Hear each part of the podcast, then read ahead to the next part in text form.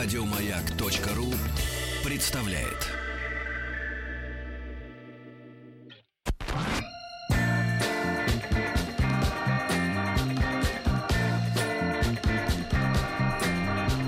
Сергей Стилавин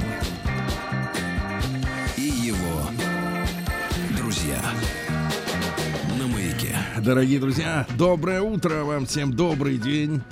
Снова с вами утреннее шоу. И сегодня у нас четверг. Это прекрасная новость, потому что завтра будет уже пятница. Здравствуйте, Владик. Доброе утро. Не замирайте так сильно. Если оно доброе. Да, здравствуйте, Тим. Доброе утро. Слушайте, ну и сегодняшнюю нашу работу. А общение — это работа. Я чувствую по себе. Пообщаюсь с человеком, потом не хочу никого видеть неделю. Я потом устаю. Да. Да. Сегодняшний труд мы начнем с письма человека. Давайте, это человек Татьяна из Екатеринбурга. Она пыталась достучаться до меня через одноклассники, но увидела, что я там редко бываю. Да, ребята, я там действительно бываю редко, некогда бывать. И поэтому следующее письмо. Привет, Сергей. Хочу рассказать тебе историю про наименование одной из улиц Екатеринбурга. Ну, в Екатеринбурге, кстати, некоторое время назад хотели ведь назвать улицу именем Леннона, Лен. чтобы был, например, угол Ленина и Леннона. Битломанов там много. Их ссылали туда. В 17-м. Да. Ну, вообще, Екатеринбург, Екатеринбург производит на меня впечатление такого достаточно обеспеченного города. Я вот несколько лет назад там был. Это сразу видно по автопарку. Вот, может быть, конечно, это только чиновники все. Ну, Тогда это город чиновников. И там есть, например, небоскреб Высоцкий.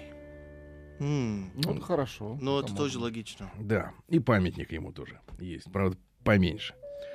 Можно сказать, в натуральную величину. Так вот, история была бы смешная, как говорится, если бы не было так грустно. В одном из офисов сотрудницы разговорились о названиях некоторых улиц города. А в Екатеринбурге есть и Долорис, и Баррури. Класс. А что за герои? Вот уральцы, они наши люди. Не хотят, чтобы остался след какой-то в истории. А след остался. спал на улице Долорис и Барури, например. И крупносортчиков, крупносортчиков и торфорезов. Вот это красиво. Вы кто? Я торфорез. Тима, понимаете, кто такой торфорез?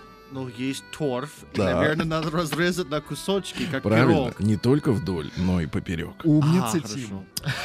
Так вот, самая молодая из сотрудниц заявила. Это еще что? Я видела улицу, не помню, как точно она наз- называется, типа «Дави кота» или «Убей кота». Остальные сначала оторопели, потом дружно завозмущались. Да нет у нас такой в Екатеринбурге улицы, не может быть никогда «Убей кота». Та, раскрасневшись и желая доказать свою правоту, через непродолжительное время победоносно предъявила в компьютере карту города Екатеринбурга с улицей. Она прочла название следующим образом. «Вали котика». Воу. Ну, это некрасиво.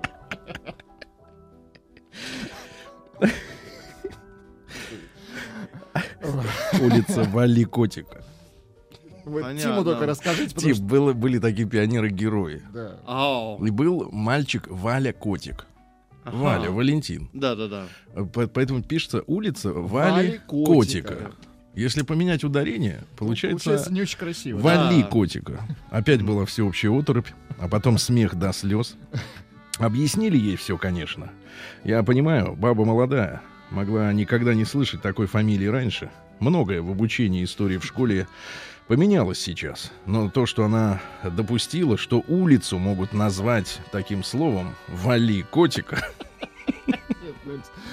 смешно. вызывает, конечно, не ужас, но много вопросов и размышлений ваша слушательница Татьяна из Екатеринбурга. Татьяна, вы работаете с идиотом.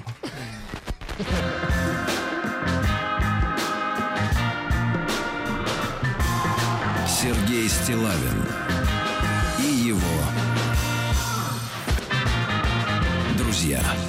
Эх, Ну что же, и по следам наших прошлых выступлений хотел бы э, прочесть еще одно письмо, тоже свежее. Вообще улица Вали Котика в, э, в Екатеринбурге это номер один, наверное, в этом году. Ну да. По Это от души. Ведь мы вот с вами смеемся, а ведь мы не представляем, как выглядел Валя Котик. Понимаешь, что пионер, а вот какой? Понимаешь, что коротко стриженный, не как вы. Но, но, но как он выглядел, даже не- несколько неловко, друзья мои, да, А, есть. Я смотрю в интернете, он чуть-чуть похож на Рустама. Да не может быть. Ну вот волосы такие же. Какие? Такая прическа. Он что, темненький? Ну, он сам не темненький, но волосы такие, уши такие. Уши такие. Нельзя так Вот. говорить. Рустам сейчас услышит и обидится. Уши такие. Какие уши? В 40 лет. Значит, друзья мои, еще одно письмо. Вчера, помните, у нас э, мужчина элегантный размышлял о том, что 9 лет прожил э, в гражданском браке с женщиной. У него к ней серьезные отношения. И они даже готовятся завести детей. Завести ребенка. И э, вдруг в последний год она начала хамски ему отвечать на его просьбе подать пиво, э, почистить ерша. Ну, Дисциплина Да, нарушена. Подать рулон туалетной бумаги в сортир, когда уже не встать. Э, Бегом. Да, бегом. Она начала на него... И, все. И, значит, соответственно, и получила за это леща. То есть, как мы выяснили у специалистов, у мас- мастеров леща, Это подзатыльник. это подзатыльник, да, но такой хлесткий должен, как рыбиный, да, чтобы Ну, вот чтоб шля- если есть вот шляпа, то она слетает. Такая вот гладкая и влажная, такая раз, и все. Здравствуйте, Сергей, пишет женщина. Я работаю в океанариуме «Тропическая Амазонка» в Лазаревском. О, Вы уехали, а там ока- открыли, оказывается, океанариум. это час от Сочи. Ну, и час при хорошей, Это- при это попутном, пешком, при пешком, попутном да, ветре. пешком, конечно. На- Или на катере. Да. И чем больше работаю, тем больше удивляюсь тому, что в животном мире порой происходят ситуации аналогичные происходящим в семьях людей. Решила написать историю вам, зная, что тема взаимоотношений полов одна из самых часто обсуждаемых у вас в эфире. Да. У нас в океанариуме, сейчас вам, друзья мои, пригодятся ваши наладонники или э, компьютеры с э, электронно-лучевой трубкой, э, вот в виде монитора, чтобы посмотреть, о чем идет речь. У нас в океанариуме живет самец и самка пака. Посмотрите, пожалуйста, вот я специально подожду, чтобы вы описали нам пака. А вы тоже ищите, Тим. Самец пака Нет, самка. и самка. Их двое там живут. Самец пака. Нашли фотографию? Открываю. Достаточно забавное только животное. сам- самец паука. Нет, не паука, Это- пака. Это насекомое. Ну какое насекомое? Самец пака, а не паука. Вы э, этот вы- Пака. пака. Да, самка э. пака. Самка пака, да сам ты пака. А, показаны результаты по запросу самка паука. Ну, конечно, там авторедактор идет, э, к сожалению, в Яндексе, да. А вы честно напишите. Самка пака. Потому что это важно, о чем идет речь, чтобы представлять дальше жизнь этих героев в неволе. В этом самом, в тропической Амазонке в Лазаревском. Ну что, открыли, наконец? Вот смотрю, не работает у вас э, Но ком- он- Вот. Кто это? Давайте, опишите. Здесь э, очень много разных животных. Разных животных. Ну, вот тот, который меховой, вот это и есть животное. Мгм. Ну, короче, это такая вот э, выдра, э, Ну, длинная, такое, да, да. длинная, с лапками. Э, Это ночной грызун. Мгм. Он днем спит, ночью подгрызает. Утром приходишь, уже съедено. Так вот, а, семейство млекопитающих отряда грызунов. Симпатии сотрудников океанариума всегда были на стороне самки. Еще бы, они уже 10 лет вместе, и все это время самец часто обижал, в скобках бил самку. Его острые зубы оставляли немало следов на ее головке. Побои прекратились, когда самка забеременела. А когда же она наконец-то родила ему малыша, взаимоотношения внутри пары изменились. За последние полгода ни одной ссоры. Семейная идиллия наступила.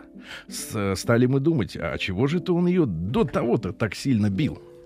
И тогда вспомнилось а, то, чему раньше не придавали значения, как эгоистично она вела себя до беременности. Она все время думала только о еде, с самцом ничем не делилась, все себе. Он перед ней так и эдак, а она только о себе и заботилась. Видимо, он ее все это время воспитывал, давал леща. Ну и хорошо воспитал. Сейчас паки очень ласковые, внимательные друг к другу стали. Даже спят теперь все вместе втроем. Удивительно за этим наблюдать. Не знаю, Сергей, как у вас, а у меня были такие знакомые, которых не помешало бы воспитать лещом. Может, и семьи были бы крепче. Да, надо им, конечно, вставлять периодически, как следует за их эгоизм. Правильно, Владик? Но не лещат.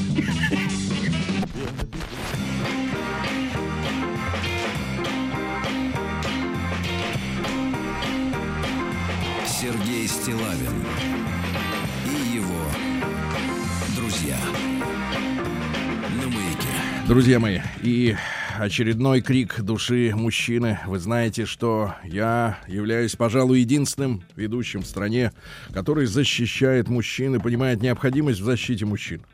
Остальные все стелятся Да. перед бабьем в надежде выкроить кусочек их радостей, прелестей, их, так сказать, сладости. Здравствуйте, Сергей Валерьевич. На медне произошел со мной такой курьез, музыка тревожная. Значит, завел я знакомство с весьма недурной внешности дамочкой. Минуя все подробности подкатов и домагиваний, перейду к сути, так сказать, для экономии эфирного времени. Пришел, значит, к ней в гости. Немного выпили ча-чая, Ча-чая. поговорили. Ну и как бы думаю я, пора. И начал производить бесхитростные действия, которые ею были дерзко отринуты. На мое естественное удивление и логичный вопрос «Почему нет?» Меня поразило в самую глубину моего самолюбия ответ «Я самодостаточная». Ишь ты. Что за хрень, подумал я, и, допив остатки чачая, удалился по-английски во свояси. А на улице беспощадно под полы моего плаща задувало в юго. Холодило меня. От этого мое самолюбие страдало еще больше. Порывы ветра ударяли снежинками в мое лицо, словно иголки кололи. Неужели у нее критические дни, подумал я. Или... Дальше пошлость. Так, может быть, стоит обсудить тему, что она называла самодостаточностью. Скажем, женская и мужская. Причины и цели. Кому она свойственна? Интересно было бы мнение самого улыбчивого доктора. Улыбчивый доктор. Если тема заслуживает внимания, осветите ее, пожалуйста. Мы доктору, естественно, это письмо еще покажем. Вот, но я скажу так, э, брат. Э, Похоже, что э, у женщин есть от природы право передумать. И ей абсолютно наплевать, в какой момент она передумает. Могла и после передумать. В Америке даже такой закон есть специальный. День дяди Бастилии пустую прошел. 80 лет со дня рождения. Ух ты, а ей уж 80.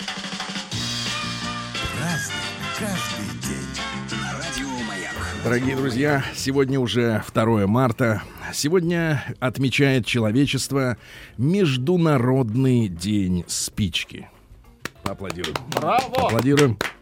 Аплодисменты Не для тонут. тех, кто использует зажигалки. А, Тим, я понимаю вас, да, но без спички мы бы не выжили, к сожалению, да. Да. А, День, также русский народный праздник, День Федора, Тирона и Мариамны Кикиморы.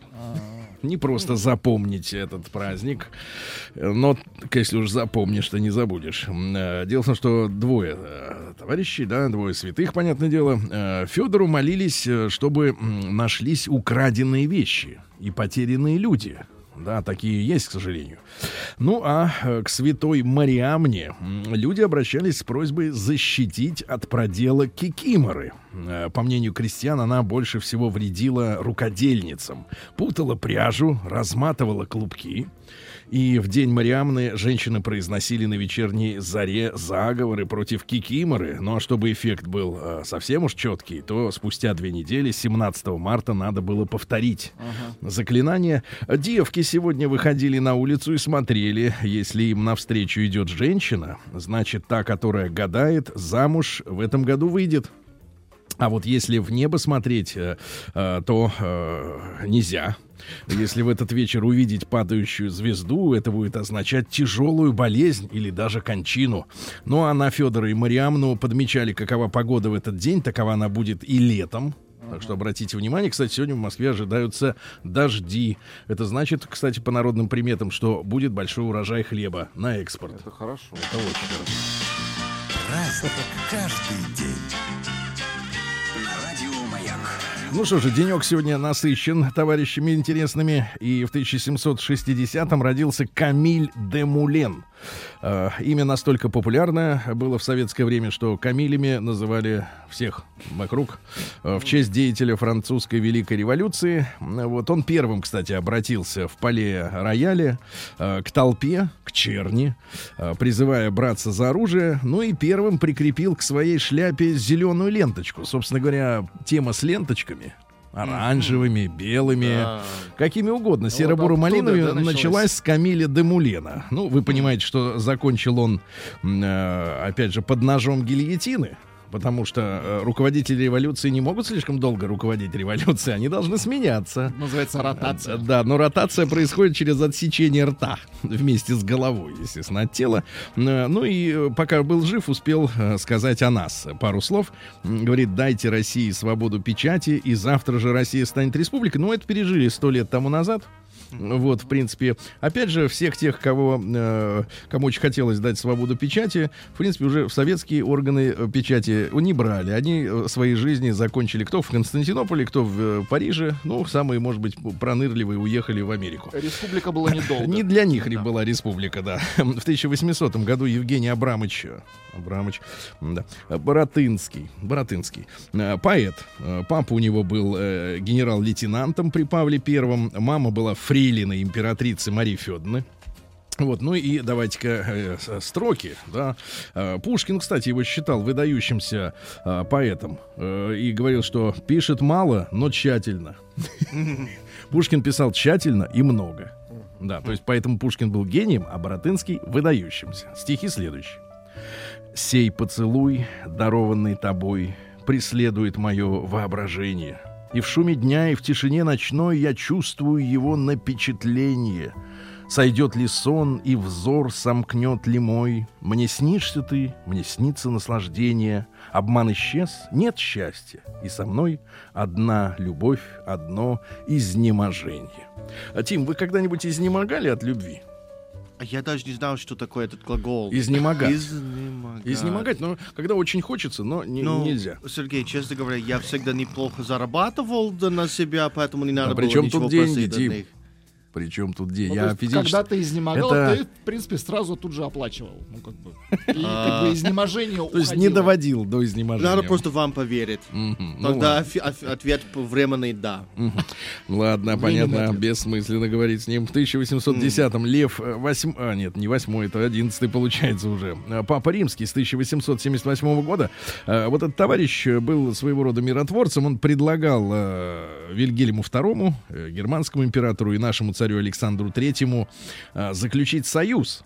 Э, И он э, сказал, что мы должны быть вместе для того, чтобы избежать кровопролития. Ну, в принципе, мужчина прозорливый, потому что проблемы-то были именно в противостоянии, да, вот Германии и остального мира. И э, Лев XIII призвал к созданию клерикальных рабочих организаций. Что это такое? Ну, короче говоря, католические профсоюзы, чтобы рабочие не бунтовали. Им надо давать определенную свободу, но в рамках, в рамках.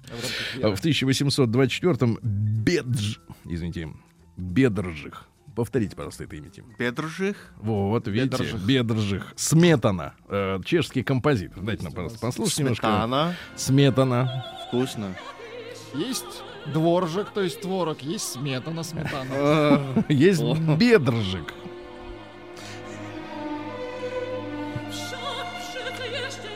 О, О, на еще- чешском. А может и на польском, не дай бог.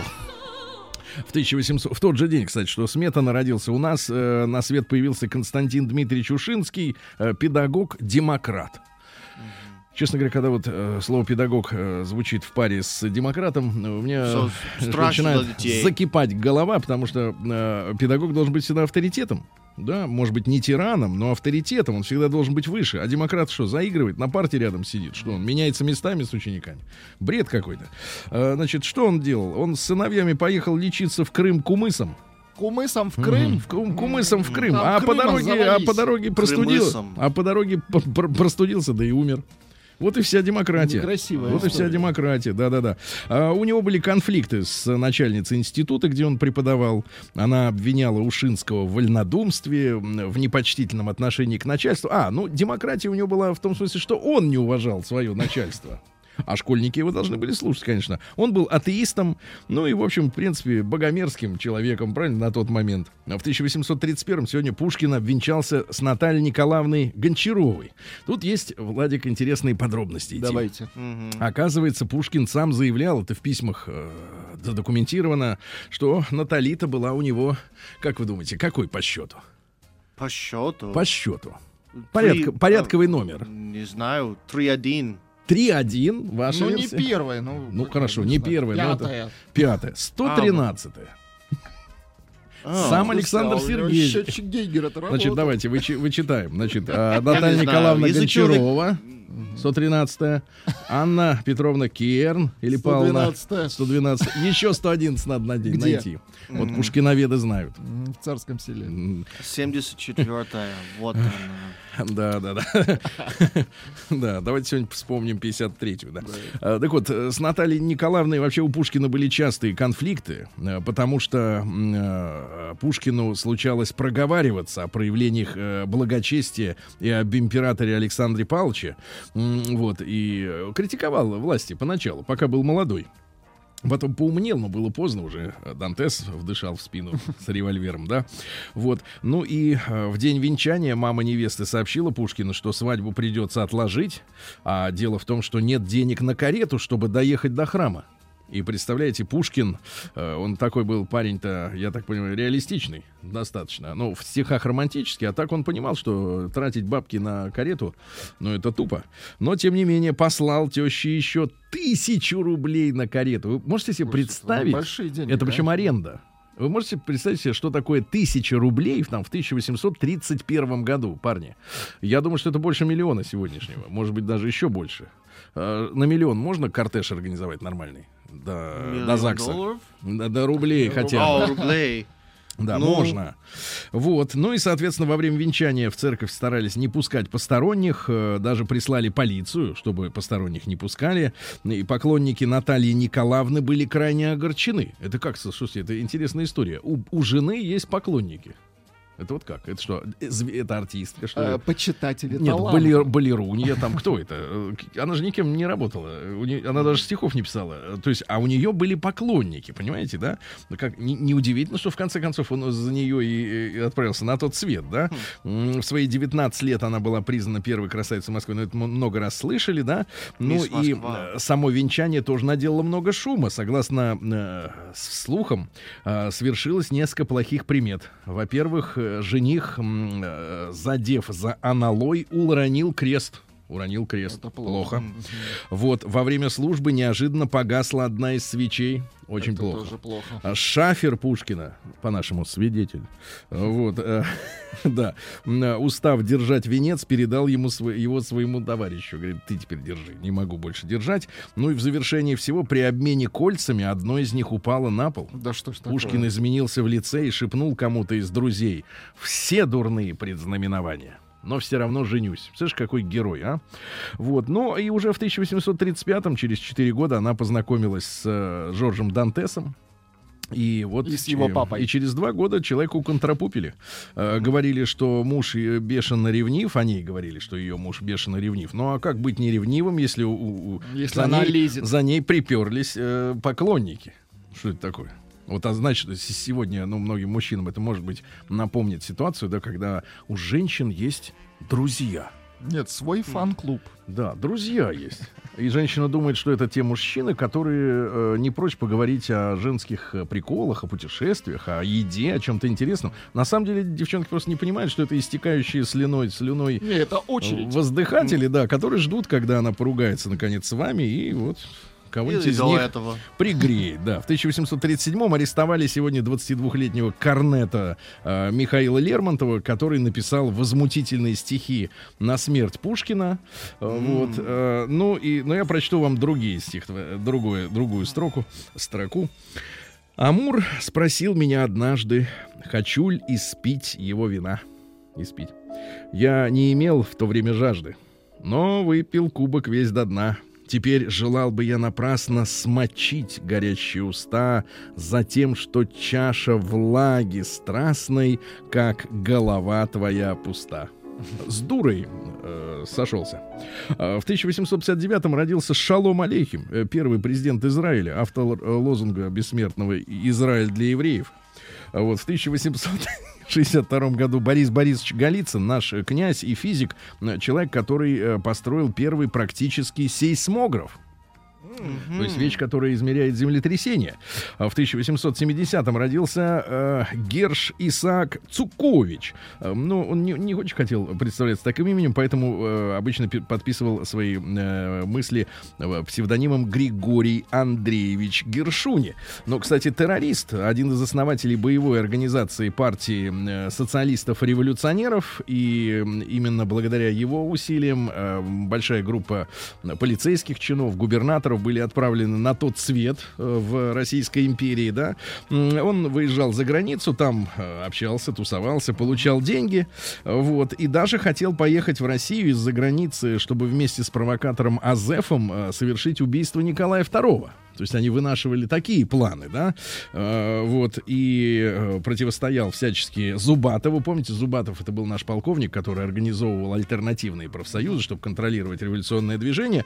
Ну, а скончался этот товарищ Гершуни от саркумы. То есть вот э, посидеть в тюрьме за свои злодеяния ему не удалось. День дяди Бастилии пустую прошел. 80 лет со дня рождения. Ух ты, а ей уж 80. Праздник каждый день. На радио Маяк. Ну что ж, друзья мои, в 1900 году Курт Вайль родился, э, немецкий композитор. Э, Дайте-ка нам э, немецкого композитора сюда.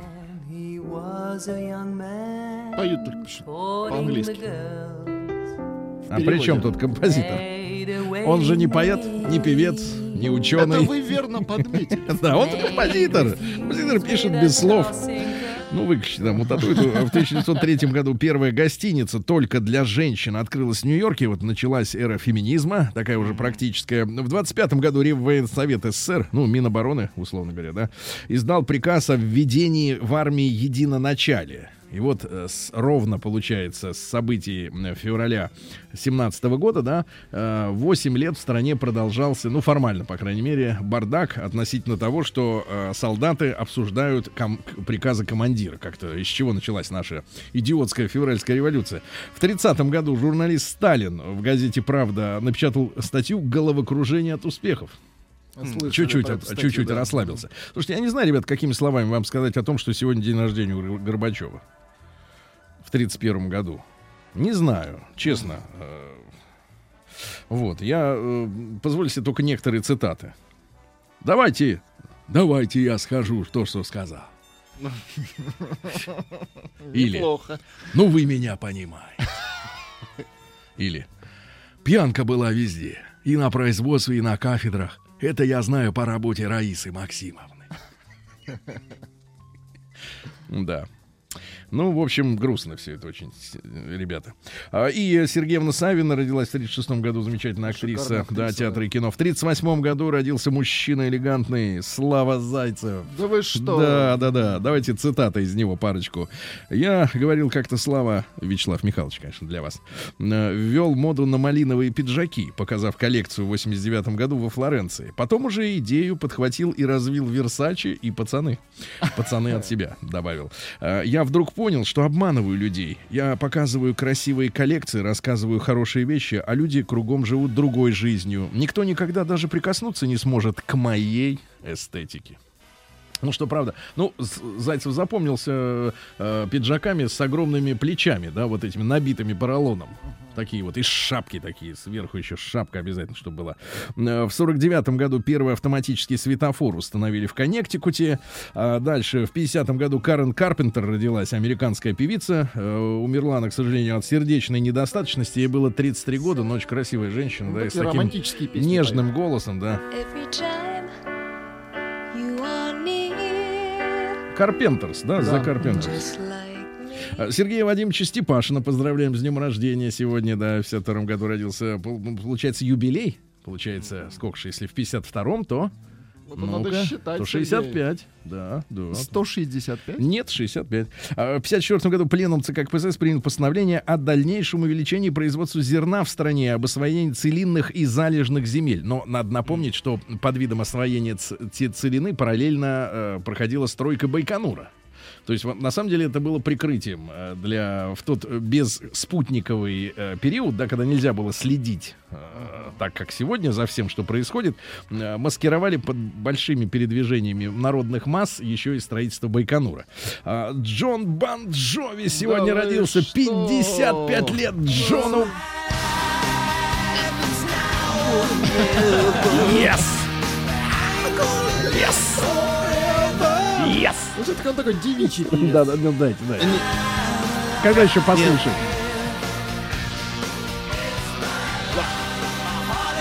Да на все времена. А, Короче, в 68 году родился э, человек, э, человек Бонд, э, Дэниел Крейг сегодня родился, да. Ну, я, позвольте себе напомнить, что он еще и прекрасный драматический актер, помимо того, что он э, кувыркается с при помощи э, э, дуб- дублеров, да, водит прекрасно тачку при помощи дублеров и Ну, в стреляет при помощи В дублеров. начале карьеры играл Да. плохишей. Да. таких. Посмотрите обязательно фильм «Воспоминания неудачника». Э, Один из таких пронзительных романтических. Не смотрели? Э, Посмотрите обязательно, да. Он там, правда, не весь фильм э, в главной роли блистает. Он играет мужчину, который спивается, торчит на наркотиках в Голливуде, а сам родом из Англии и возвращается на некоторое время назад и вспоминает свою жизнь, когда он был мальчишкой, там, в 15 лет. Очень такая пронзительная лента. Одна из моих любимых, честно. А В 69 году впервые взлетел Конкорд сегодня. Вот сверхзвуковой. Мишу Пореченкова поздравляем с что? днем. Мишаня, брат! Но я знаю, что он сейчас спит. Я много раз Мишу, как видел, вот на каких-то собраниях. Вот, всегда приглашаю его к нам в эфир поговорить о том о сём. Но он постоянно говорит, что живет за городом. А, Да. И не может оттуда Трудно никак добраться. при- приехать. Мишаня, но мы тебя все-таки как-нибудь выцепим, правильно? А, ну и сегодня в 69 году произошел первый в истории э, социалистических стран, а именно Китая и СССР, вооруженный конфликт на острове э, Даманский. А, Когда э, спорная вот эта территория была атакована э, китайскими товарищами, а, а, потом наши говорили, что причем в бою погибло сразу 32 наших советских пограничника, э, но китайцам, тем не менее, закрепиться не удалось, шел самый настоящий бой, и говорят, что наши победили из-за того, что применили э, супероружие Секретное? лазерами. Да вы что? Да, лазерами всех замочили. Да-да-да. Нет, не а пых, и все. А. Да, все, это когда бензопилой. Э, В 76 году Даниил Страхов родился, мужчина-красавец, да. Э, В 83-м Sony, Philips и Polygram, три компании э, заявили, что сделали стандарт компакт-диска. Пришел край, к сожалению, пленкам и вини- ну и винилы, винил потеснился очень сильно. Ну и в 91 году Юрий Николаев сделал утреннюю звезду Помним эту передачу, да, передачу. в которой блистали женщины и другие, да, А, а, э, будущее, я имею в виду. А, да. А, Тим, в одном месте наврали. Будущие а, предлагают, что а, Шалом Алейхем писатель. Писатель. Последние ц- цифры Предполагают. 0788. Ну а как вам кажется, из какой страны писатель-то? А, наверное, Ну. Израиль. Правильно, Израиль, но это потом Израиль, а сначала-то из России, правильно? О. Кстати говоря, первый человек, который начал писать на, э, на идише, я так понимаю, литературные произведения. Вот, первый человек, то есть вот кому, как не Владику, надо Я- иметь я-то дома знаю, собрание конечно. сочи- Ага. сочинений. Да, товарища Алейхим. Причем на идише. Друзья мои, ну вот такие, такие события этого дня. Э, Сейчас у нас, естественно, новости. э, Ну а потом э, возьмем с вами тему дня. Оставайтесь с нами.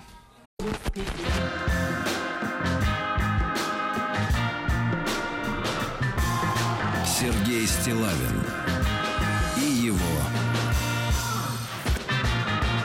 друзья. Ну, не сомневаюсь, что прозвучавший трек вызвал прилив энтузиазма у слушателей. И Это группа «Аккорд», знаменитая, да? Вокальный квартет. А, да, наверное, запись начала 70-х, может быть, середины. И прекрасные строки. Бубенцы. э, э, Нашей это любви. и Гонцы. То есть бубенцы вперед э, у Ну, товарищей, так чем, свежо звучит достаточно. чем любовь сама. Бубенцы вперед любви бегут. Достаточно оригинальная ситуация. Как бы Вылетают. На влете как-то. На вылете. Какая-то гимнастическая история. Ну ладно, значит, э, ребятушки, э, сегодня мы с вами вот какую тему возьмем. Опять, опять ученые, опять ученые. Это люди, без которых мы не можем прожить ни дня, хотя они уже, мне кажется, могут прожить без нас совершенно спокойно. И, в принципе, я ни одного ученого не видел, который бы говорил, что, например, творит ради, ради людей. Они всегда говорят, я творю ради науки. Вот Ради интереса. Гадость какую-нибудь придумает и говорит, я на- ради науки придумал. Никогда вот нет такого. Ради, ради людей вот чиновники работают, мне кажется. Или ради наживы. Кто? На, ученые? Да, да, да, ученые точно. Эти нет. Так вот, ученые выяснили, каких женщин мужчины хотят взять в жены. Это очень важная тема, ребята. Э, Но есть ответы оригинальные. Э, Потому что до сих пор считалось, что главное для мужчины это привлекательная э, супруга, здоровая, чтобы она могла родить здорового ребенка. Ну да. И все, больше ничего от жены-то и не нужно. Ну, такая, чтобы нагастая была. Там это... все у нее, так сказать... да. Горело. Так вот, специалисты из США, передового отряда ученых, а там Да. же ученые со всех стран мира, ну, кроме, наверное, Судана, откуда им теперь никак не выехать из-за Трампа. Так вот, оказывается, что теперь мужчины не, вы- не обращают внимания на внешность женщины, э, когда выбирают себе жену. Они прежде всего обращают внимание на характер. Очень важно, чтобы любимая женщина могла создавать уют и гармонию в доме.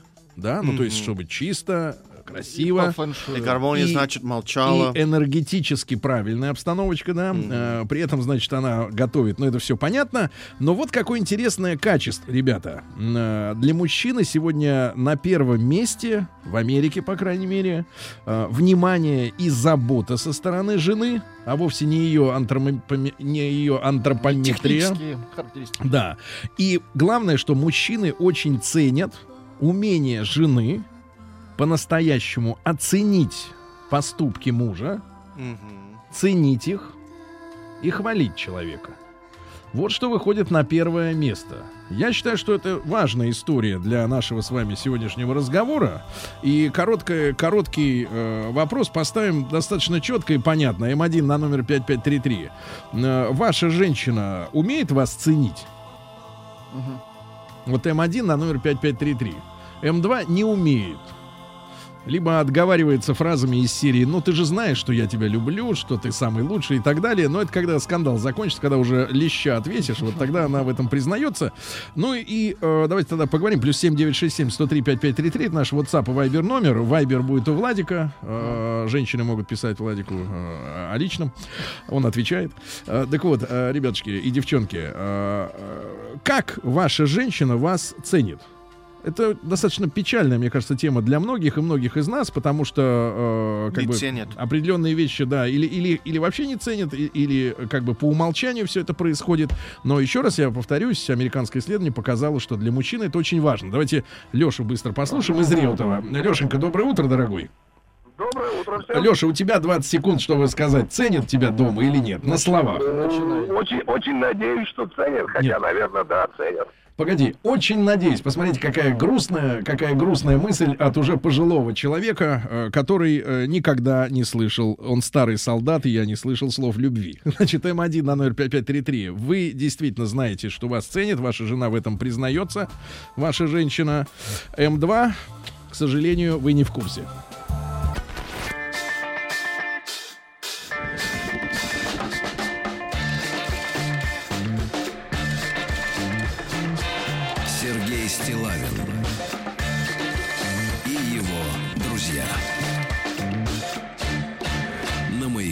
Друзья мои, ну и так сегодня важная тема, и она может оказаться грустной, печальной, потому что она призвана констатировать, как обстоят дела в тех парах, которые уже сложились. Я вижу, э, как сереет лицо Владика. Не знаю, думает ли он, думает вещи ли он о себе или, или читает ваши смски э, на наш WhatsApp и Viber порталы э, плюс 7967 103 5533. И короткий опрос обязательно проголосуйте, ребятушки. М1 на номер 5533 отправьте, если ваша женщина действительно умеет по-настоящему вас э, оценивать, э, ценит вас, это уже другая история, оценивать и ценить, да, Тим? Ты же знаешь, что это разные фразы. Ну и, В э, в общем-то, она внимательна к вам, да. Э, вы, вы ей нужны не по умолчанию, она об этом еще и не забывает вам э, рассказывать, правильно? М2 на номер 5533, к сожалению, э, ни похвалы, ни оценки, ни слов «ты нужен мне», вы от нее не слышите. Э, От чего мы сегодня оттолкнулись? От опроса в Соединенных Штатах Америки. Там выяснилось, что сегодня для э, при выборе жены для мужчины э, важна не ее внешность, а ее э, качество. И в частности, умение э, по-настоящему ценить мужчину и э, э, говорить ему об этом периодически, да. Я понимаю, что девчонки сейчас могут ск- сказать, ну а, а они что нам ничего не говорят? Ну, ребят, но сейчас мы говорим именно о том, в каких э, нечеловеческих условиях живут наши, живут и помирают мужики, да, не зная, что они нужны. Давайте Вову из Тулы послушаем. Володенька, доброе утро. Да, доброе утро. Володенька, умеет она тебе говорить о том, какой ты классный и что ты вообще... Ну, понимаете, жена слишком нудная, сейчас дома сижу, вот, все время гонит на работу. Когда работал без выходных, что-то, говорит, за копейки работаешь в нечеловеческих условиях. Когда работал с нормальным графиком, что-то ты лежишь на диване, не зарабатываешь как. Сейчас уважает только тогда, когда приношу зарплату. Ага. Если зарплата проходит э, в щель между дверью и, и косяком на цепочке, то она меня, естественно, домой не пускает. Но если не проходит, приходится дверь пошире. Мгм. Поэтому нудная жена, как и все остальные. Нудная, как и все Нудная, остальные. да, Ну, да. это очень горькие слова, ребята, девчонки. А вы слушайте и запоминайте, не будьте такими, как те, о которых рассказывают наши мужчины. А, сообщение. Вы правы, мужчин надо ценить и хвалить. Обещаю себе это делать каждый день. Но особенно забываю Но про понима... это... Нет, но понимаю, что не за что. Но особенно забываю про это, когда я за рулем, а он пассажир.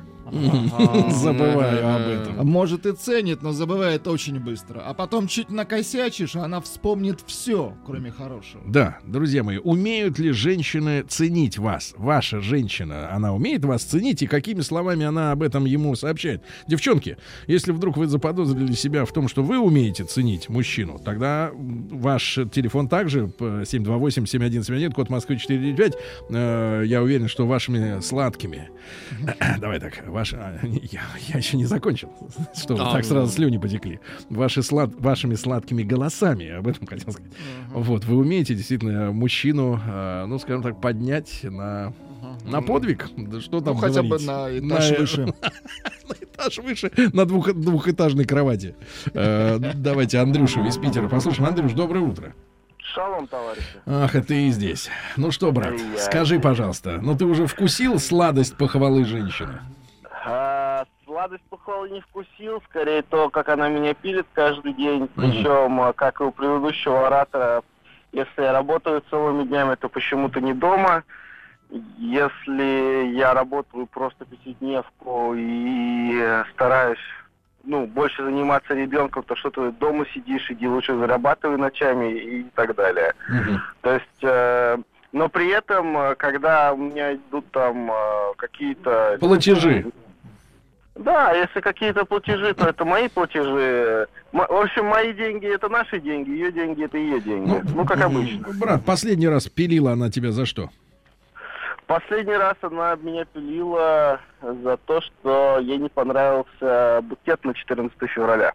Чем не понравился? Опиши, пожалуйста, сначала букет. Именно цвета. Да. Это было м, 14 красных роз и одна белая посередине. Так, а что ей не понравилось? Чего не Она хватало? хотела ландыш. Ах, она хотела ландыш. Ну скажи ей, что это иностранный праздник, поэтому иностранные цветочки. Да-да-да. Обидели Нет, человека. ну он с горя повесился вместе со струбкой, да, наш постоянный слушатель Андрюша. Ребят, ну, конечно, это горькая история. Ведь э, Ну да, это... Вот, вот неумение принимать подарки одна из самых вообще горьких черт и женщин, и мужчин.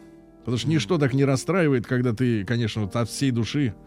Помню, я подарил э, Рустаму Ивановичу э, свитер обтягивающий с золотой ниткой. Ага. Люрикс. О. И он мало то, что не сказал спасибо, так еще никогда я ни разу не надел его на себя. Даже когда похудел. И это так горько, когда твой любимый...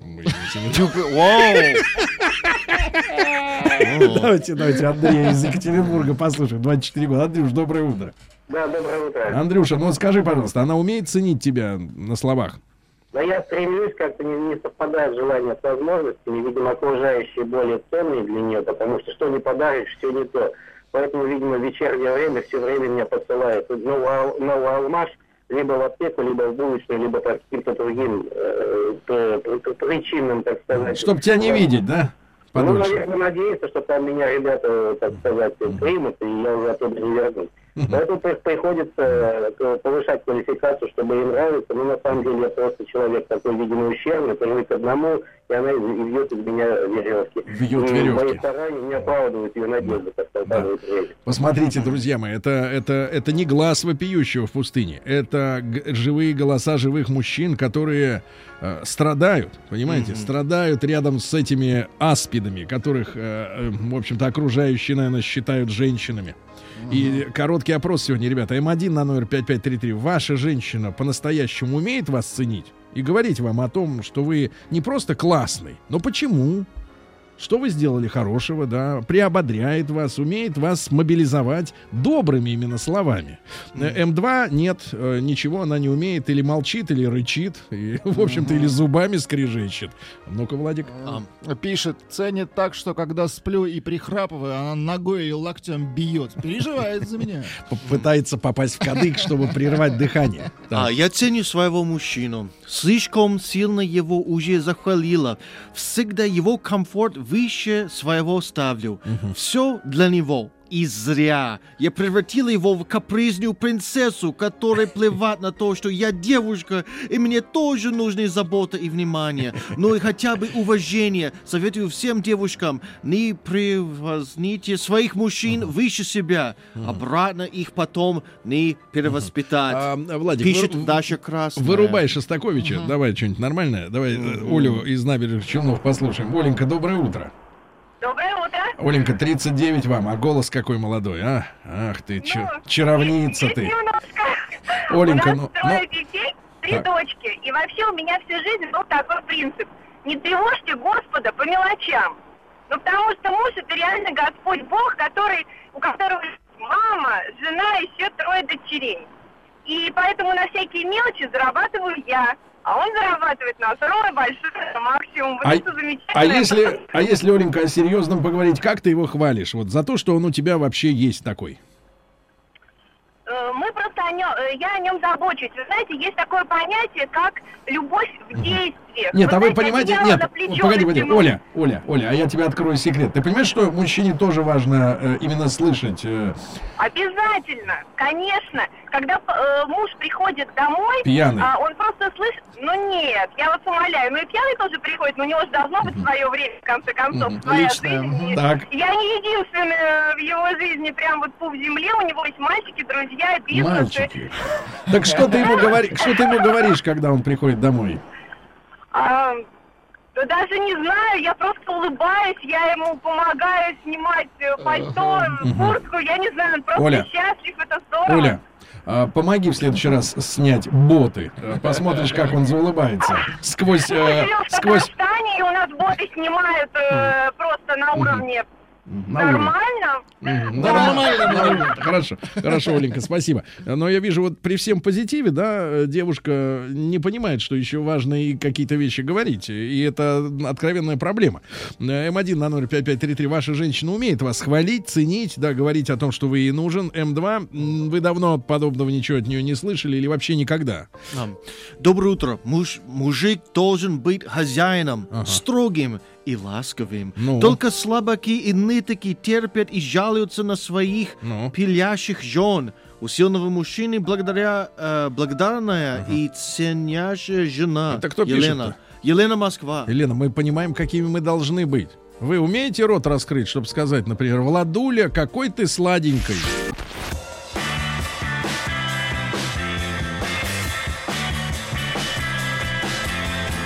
Сергей Стилавин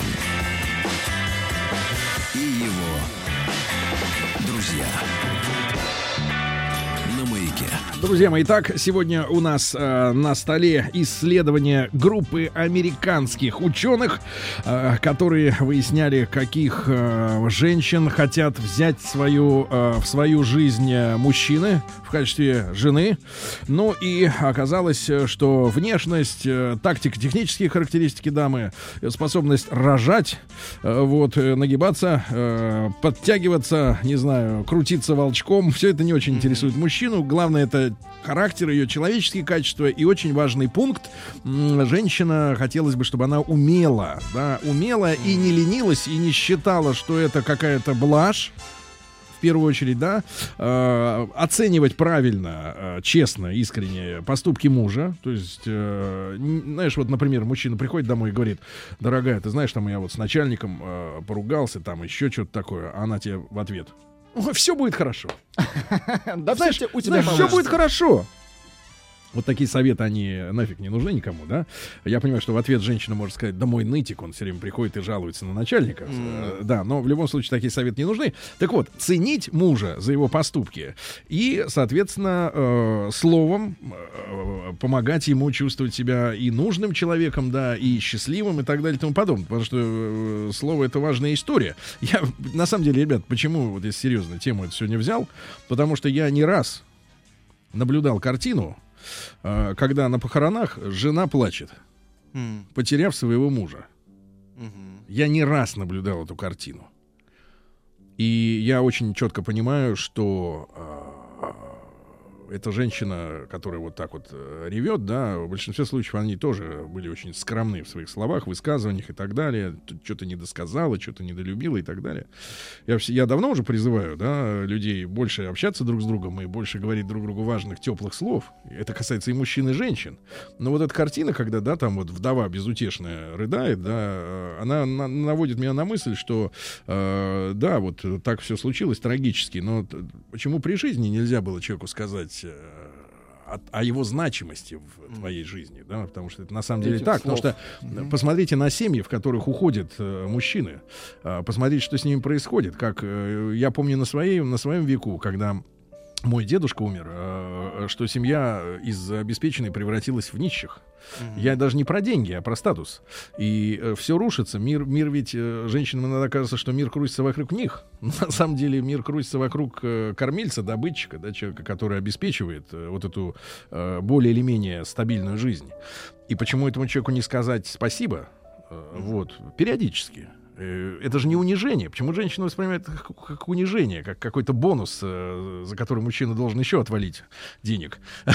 Я не понимаю этого, ребята. Я призываю, призываю быть более чувственными по отношению друг к другу. Давайте Виталика послушаем из Москвы, 35 лет. Виталий, доброе утро.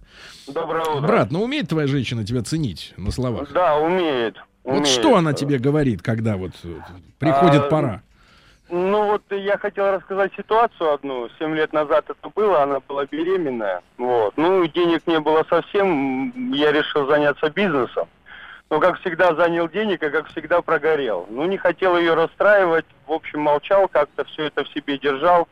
И однажды забирал ее с работы, ехали мы с ней домой, я молчал, она говорит, что с твоим настроением? Ну и тут я сорвался, просто заистерил, говорю, слушай, ну такая ситуация, мы прогорели, денег должны. И вот она как-то так спокойно взяла меня за руку и говорит, ты у меня молодец, все будет хорошо, не переживай.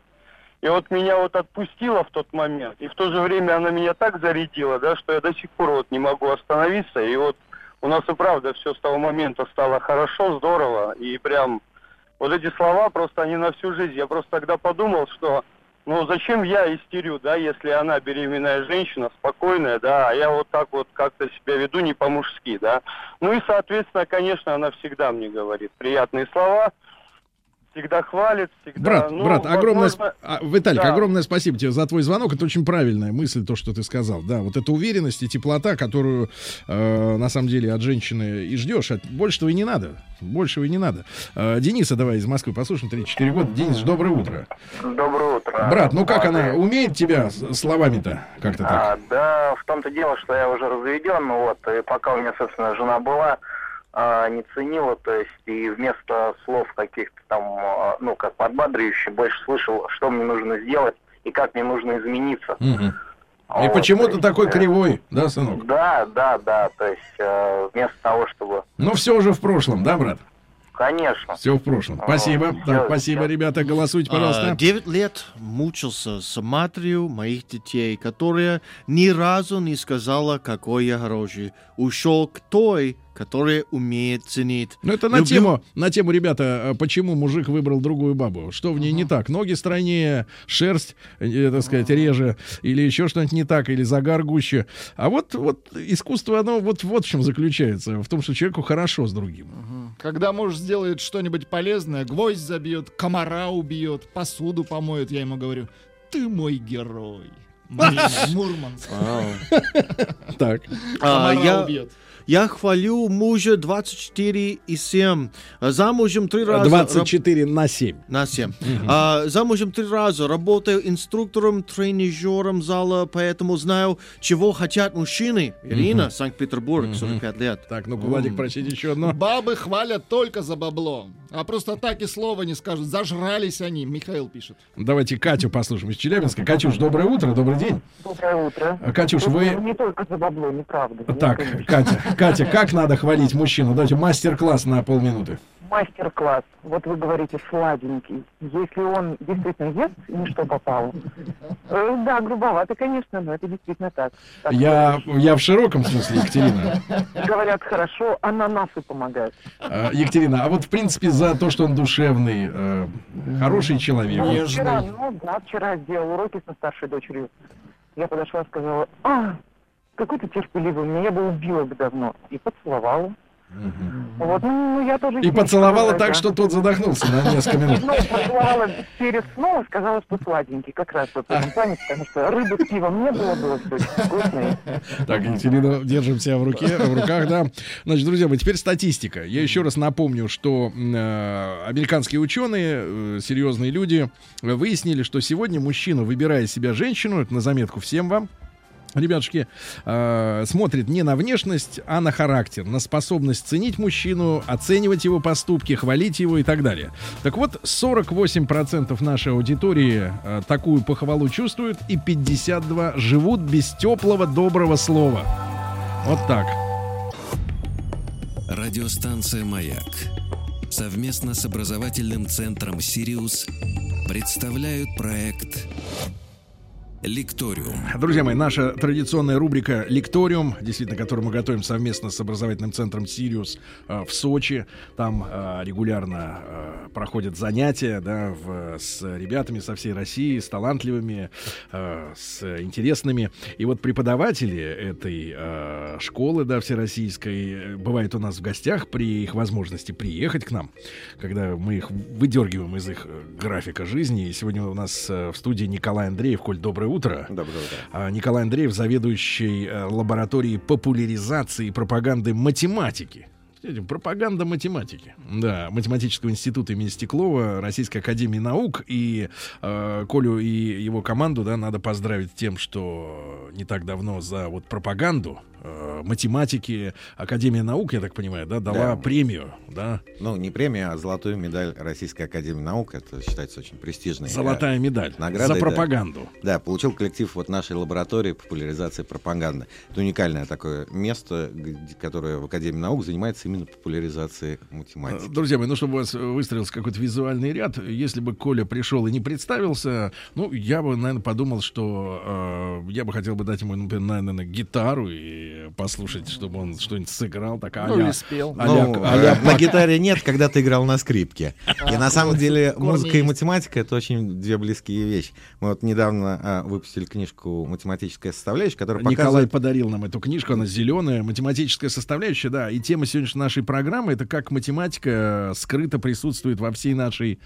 жизни, да, вокруг нас, да? И в качестве затравки я, может быть, зачитаю цитату а, из этой книжки. А, Лейбниц, старший современник Баха, пишет, «Музыка — это тайное арифметическое упражнение души, которое вычисляет, сама того не зная». На самом деле, действительно, Красиво. в основе равномерно темперированного строя, которым мы все сегодня пользуемся, а, лежит геометрическая прогрессия, та самая геометрическая прогрессия, которую все проходят в школе. А, вот, э, ну, наверное, вы помните легенду, которая в 17 веке пришла в Европу, когда перевели арабские труды, о том, что человек, придумавший шахматы, индийский мудрец Сеса, а, показал правила игры царю, а тот попросил, помните, что попросил? Э, Насыпать зернышки. Да, царь сказал, бери что хочешь, а Сеса попросил зернышки. Да, это и есть И геометрическая удва- прогрессия. удваивать в каждой Уд- клетке. Каждый раз удваивать. И зерна не хватило Зерна не хватило. Надо тысячелетия, да, чтобы вот со всей земли собрать э, столько зерна. Вот геометрическая прогрессия действительно очень быстро растет. Она лежит э, в основе музыкального э, равномерно темперированного строя. И когда вы уже знаете, что она быстро растет, вы, например, можете сказать, почему нам не нужно 200 клавиш у рояля. У стандартного рояля сколько примерно клавиш? Но штук 100. Ну, 88. Се- 7 с копейками октав, да. А, 88. А, вот оказывается, за 88 шагов по геометрической прогрессии вы проходите более-менее весь интервал, который слышит человеческое ухо. То есть дальше нет звуков, Да. которые мы понимаем. А сама геометрическая прогрессия, которая лежит в основе вот, музыкального строя, позволяет э, сдвигать вам мелодию, делать перенос мелодии, потому что наше человеческое ухо больше слышит не столько абсолютную величину звуков, сколько отношение частот этих э, звуков. Друг Для к на- другу. К друг другу, да. И для нас мелодия складывается с того, сколько, насколько мы пошли наверх, насколько пошли вниз. Вот до э, того, как э, во времена там чуть раньше... На Баха- машине тоже разгоняться интереснее, чем просто ехать. а. Про машину мы сегодня На еще 60. поговорим. Благо нас многие сейчас слушают в машине. На этом еще мы обсудим. Но вот, э, вот пример того, что мы Коля, понимаем математику. Коля, поскольку ты собаку съел в этой математике, да, то вопрос такой. В последнее время э, увеличило- увеличилось количество разрушающих наше сознание э, научных, не то чтобы гипотез, но таких уже теорий даже. Из серии, например, что наша Вселенная — это голограмма, что вообще мир — это цифра. Ну, вообще цифра. То есть ей можно все описать. Ну, мы как потребители сегодня компьютерной Ну, техники, сейчас да? идет процесс оцифровывания Да, глобально и- вообще всего мира. Сегодня же всего нет нашего. на, на том же радио нет натурального звука, да. Мы сейчас нас слушают люди, да, но это тысячи раз там пропущено через процессоры, через программы, и, И на самое самом деле главное, это не настоящий, не настоящий звук. И самое главное, через математический алгоритм. Да. Оцифровать-то можно все, но даже чтобы передать это э, Куда-то. слушателю куда-то, да, нужно, во-первых, сжать. Как сжать? Чтобы не потерять... э, Есть, так вот, я к тому, что есть версии, что вообще, в принципе, э, братья, а теперь сестры, э, Вачовски, э, предположив матрицу, да, там 18 лет назад, эту великую идею высказав, э, в принципе, не так далеки от истины, что, в принципе, нас нет, есть как бы оцифровка некая сознания. И э, вот и твоя рубашка, она не цветом марсала, а неважно какая, она, может, ее вообще нет на свете, да, а мой свитер не голубой. Э, Вот, и все это иллюзия. Э, Наш мир это иллюзия, и э, я вот многим математикам, которые у нас бывают в студии, и безуспешно они пытаются нас образовывать, потому что мы такие, не, мы костяные. Но, тем не менее, вот э, задаю вопрос, э, э, действительно, ведь в математике, насколько я понимаю, есть возможность просчитать там пятое, шестое, десятое измерения. Да? а, ну, а, много- А вот, а мы-то их не чувствуем, не видим, А. но, значит, доказательство, что они есть, или как, или это заблуждение? А, вы знаете, э, ни то, ни другое. А, вот когда мы говорим про многомерные пространства, то это просто очень удобный аппарат для исследования нашего мира. А, ну вот э, скажу пример такой, что а, когда э, разрабатывались модемы, э, для передачи Мгм. интернет был так. Вы По еще- телефону. Вы, еще помните по Да, телефону, да. А, то там использовались коды на восьмимерной сфере. Ну, вернее, на, на сфере в восьмимерном пространстве. Оказалось, что этим у- удобно оперировать. Ну, да- давайте я для, Для примера. для слушателей приведу простой пример. Да. А, у вас есть телефон, Да. у меня есть телефон, Мгм. у наших э, ведущих других есть телефон, у слушателей есть телефон. А, давайте считать, что он точный для простоты. Точечный. Ну, ну, точка, да. Телефон точка. Да, вот сейчас э, мы начнем как-то двигаться. Как описать передвижение всех телефонов сразу? Можно, конечно, рассматривать много точек, а можно рассмотреть одну точку в многомерном пространстве. Первые три координаты — это координаты там, вашего телефона, потом моего, потом еще какого-то. И вы сразу получаете одну точку, Так. которая как-то движется, и можете исследовать ее движение. А после этого... Уже закипает, да, Владимир? Уже, да. А, а после этого уже... Запахло интегралом. Знаете, вопрос в том, не, не- вопрос не в том, как нам понять, а как вы это придумали. Вот, вот это самое, самое, вот на- не на костер ли вас? Нет, не на костер. Э, Вот э, на самом деле и в книжке, и вот математической составляющей у нас есть статьи, а, показывается в частности то, что многие теории, которые когда-то придумались просто ради математики, ради исследования мира, вот ради исследования математических понятий, они чаще всего обретают потом жизнь а, внутри тех предметов, которые мы с вами каждый день используем. А, но мое предложение спуститься от больших философий хорошо, к хорошо, тому, да, да. что э, наши слушатели используют э, Каждый кажд- день. каждый день, да. Ну вот у меня есть, например, листочек А4. Каково соотношение сторон в этом листочке? Э, э, Два к трем? Нет. Быстро, Владик. О, это, а, один на radical two. То этот вот, когда два, и вот эта штучка на Корень, два. корень, из двух. Ну, э, единицу можно не использовать, действительно, Ну да. корень из двух. А Это зачем такое соотношение? Зачем? А, это чтобы, э, ну, если мы разделяем а, бумагу А4 на Я хочу половинку, сл- э, сложить листочек да, А4 это будет опять- пополам. и пропорции не меняются. Да, у вас получается шпион. У вас получается геометрическое подобие этих листочков. А у вас соотношение сторон у половинки. Но, тем ров- не менее, кто придумал этот формат бумаги? А, Зачем он? э, Физически вот зачем? зачем? да. Вот зачем это используется, зачем это используется в нашей жизни? Зачем? Вот ответьте. Нет? Ну, Ну, а, чтобы делать ну, оп- опять из А4, да? Абсолютно правильно. Вы сделали макет на А4, Да. и вы можете, не переделывая макет, отксерить его, там, например... Масштабировать. Масштабировать, да. Зум в сделать, да, А5 такой? или там в А3. Ага. Хорошо. Значит, мы знаем, что корень из двух То есть типографи- типографские работники придумали эту штуку. А, нет, не типографские. В типографиях, конечно же, э, используются, но там и другие форматы листа используются, а это больше офисный такой формат. На самом деле существует три серии. Серия А, серия Б и серия С, которые отвечают этому условию. И разница только в том, как нулевой базовый лист выбирается. А4 это уже производная от базового листа. А как выбирается нулевой базовый лист? Вот в серии А, которую мы чаще всего все пользуем, базовый лист выбирается из соображения, что его площадь равна ровно квадратному метру.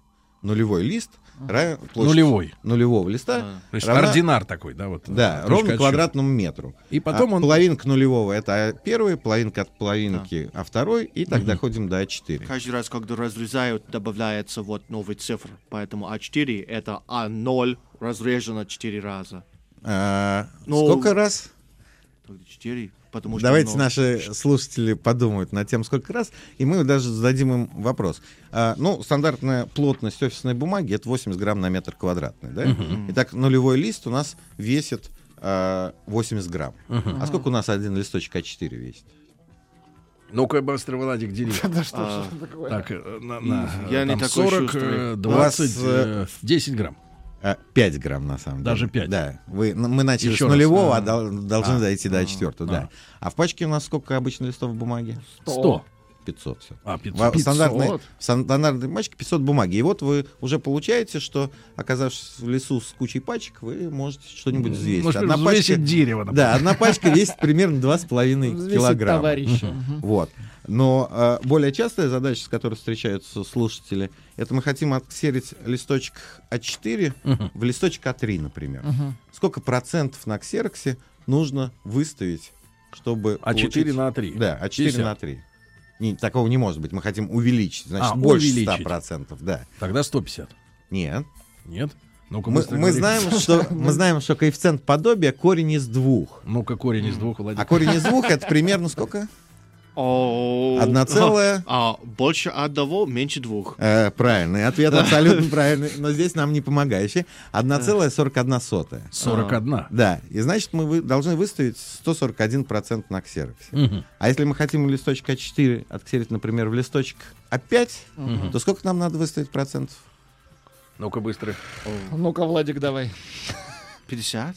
70? Единиц на корень из двух. А, А кайф в том, что единица на корень из двух это корень из двух пополам. И 140 пополам мы уж как-нибудь поделим, И 70. вы абсолютно правы, 70%, да. Вот вам пример того, что если чуть-чуть представлять математическую основу вот, предметов, которые вокруг нас, а, то можно не подбором чем-то Мгм. как-то долго пытаться а, подбирать, а сразу же выставить точное Мгм. значение. То есть вы про- не романтик, процента. да? Вот вас не интересует вот этот вот подбор. А, На глаз. а, значит, э, интересует ли меня Шутка, шутка. подбор, это мы поговорим потом, да, но хочется все-таки, чтобы люди действительно видели математику, ос- вот математическую основу окружающих предметов, тогда... э, Я понимаю, что, например, э, Коля, да, Николай Андреев у нас сегодня в гостях, заведующий лабораторией популяризации и пропаганды математики Математического института имени Стеклова Российской Академии Наук. А, И, кстати, Ни- Николай Андреев вот за книгу «Математическая составляющая». Ну, в том нам- числе за книгу. Да. У нас есть еще проекты мультфильмов, математические О, этюды, которые математические мультфильмы. могут- Да, которые Это- в интернете можно посмотреть. Наверное, не такие, как э, Симпсоны, да? Немножко поумнее. Вот. Так вот, получил премию Академии наук, да, именно за пропаганду математики. Коль, я понимаю, что в музыке, да, вот если говорить о профессиональных композиторах, например, Матецкий, я уверен, что он математик. Потому что, э, да, для музыки нужен, требуется вдохновение, да, но некоторые музыкальные ходы, они просчитываются, да, достаточно четко. Эти же аккорды, сочетание аккордов. А, конечно же, здесь вот э, много математики в основе. А, насколько композиторы какие используют, я не готов э, судить, хотя есть всякие а, разборки Бах того же, у которого очень математические мелодии. Мгм. А, но вот э, на самом деле... Давайте, да, продолжим по Да. книге. Э, Если э, вот посмотреть того же Танеева, Мгм. а, его очень известную книгу про полифонию, да, Мгм. а, то даже в содержании вы просто увидите э, формулу.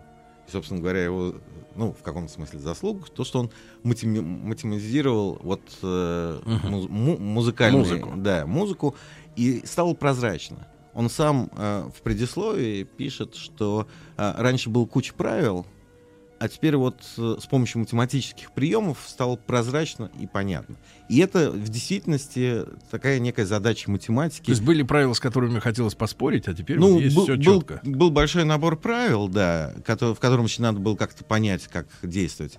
А вот математика позволяет четко сформулировать Мгм. и, собственно говоря, получить э, результат. Ну, еще один пример. А, мы сейчас с вами по какому календарю живем? Эм, э, Владик, По современному. давайте по григорианскому. Давайте по григорианскому, да. Давайте. А, до, до этого жили по, как по- юлианскому, да. Да, шведы, правда, по-другому. У них свое А, какая-то ерунда что была. общего в юлианском и в григорианском календарях? Что общего? То, есть, что они- есть Новый год. Количество А, месяцев. Хорошо, а с точки зрения математики? С точки зрения математики. Число Ну, дней. Вы сказал количество месяцев. Они циклические. А, этом. А, да, ну, оба тоже, да. календаря, да, оба календаря циклические. У юлианского цикл какой длины? 366. Цикл, цикл. Это вы говорите про один год. Да. Там э, юлианский календарь как устроен? У вас есть три года по 365 дней, А потом и один високосный 366 дней. Вот это внутри цикла. И у вас цикл длины 4 года. А дальше циклы просто представ- представляются друг другу, Мгм. и вы всегда можете посмотреть, что будет потом. Да? Да. А григорианский календарь как устроен? Ну-ка. А, Накапливается ошибка. а, ну, ошибка и там, и там она накапливается. Но а, григорианский календарь устроен уже гораздо сложнее. Так. А именно цикл у него уже 400 лет. 400? Да. Вот не 4 года, а 400 лет. А понятно, что чем больше цикл, тем сложнее с этим календарем работать. Надо Мгм. помнить, когда он начался там, и Мгм. так далее.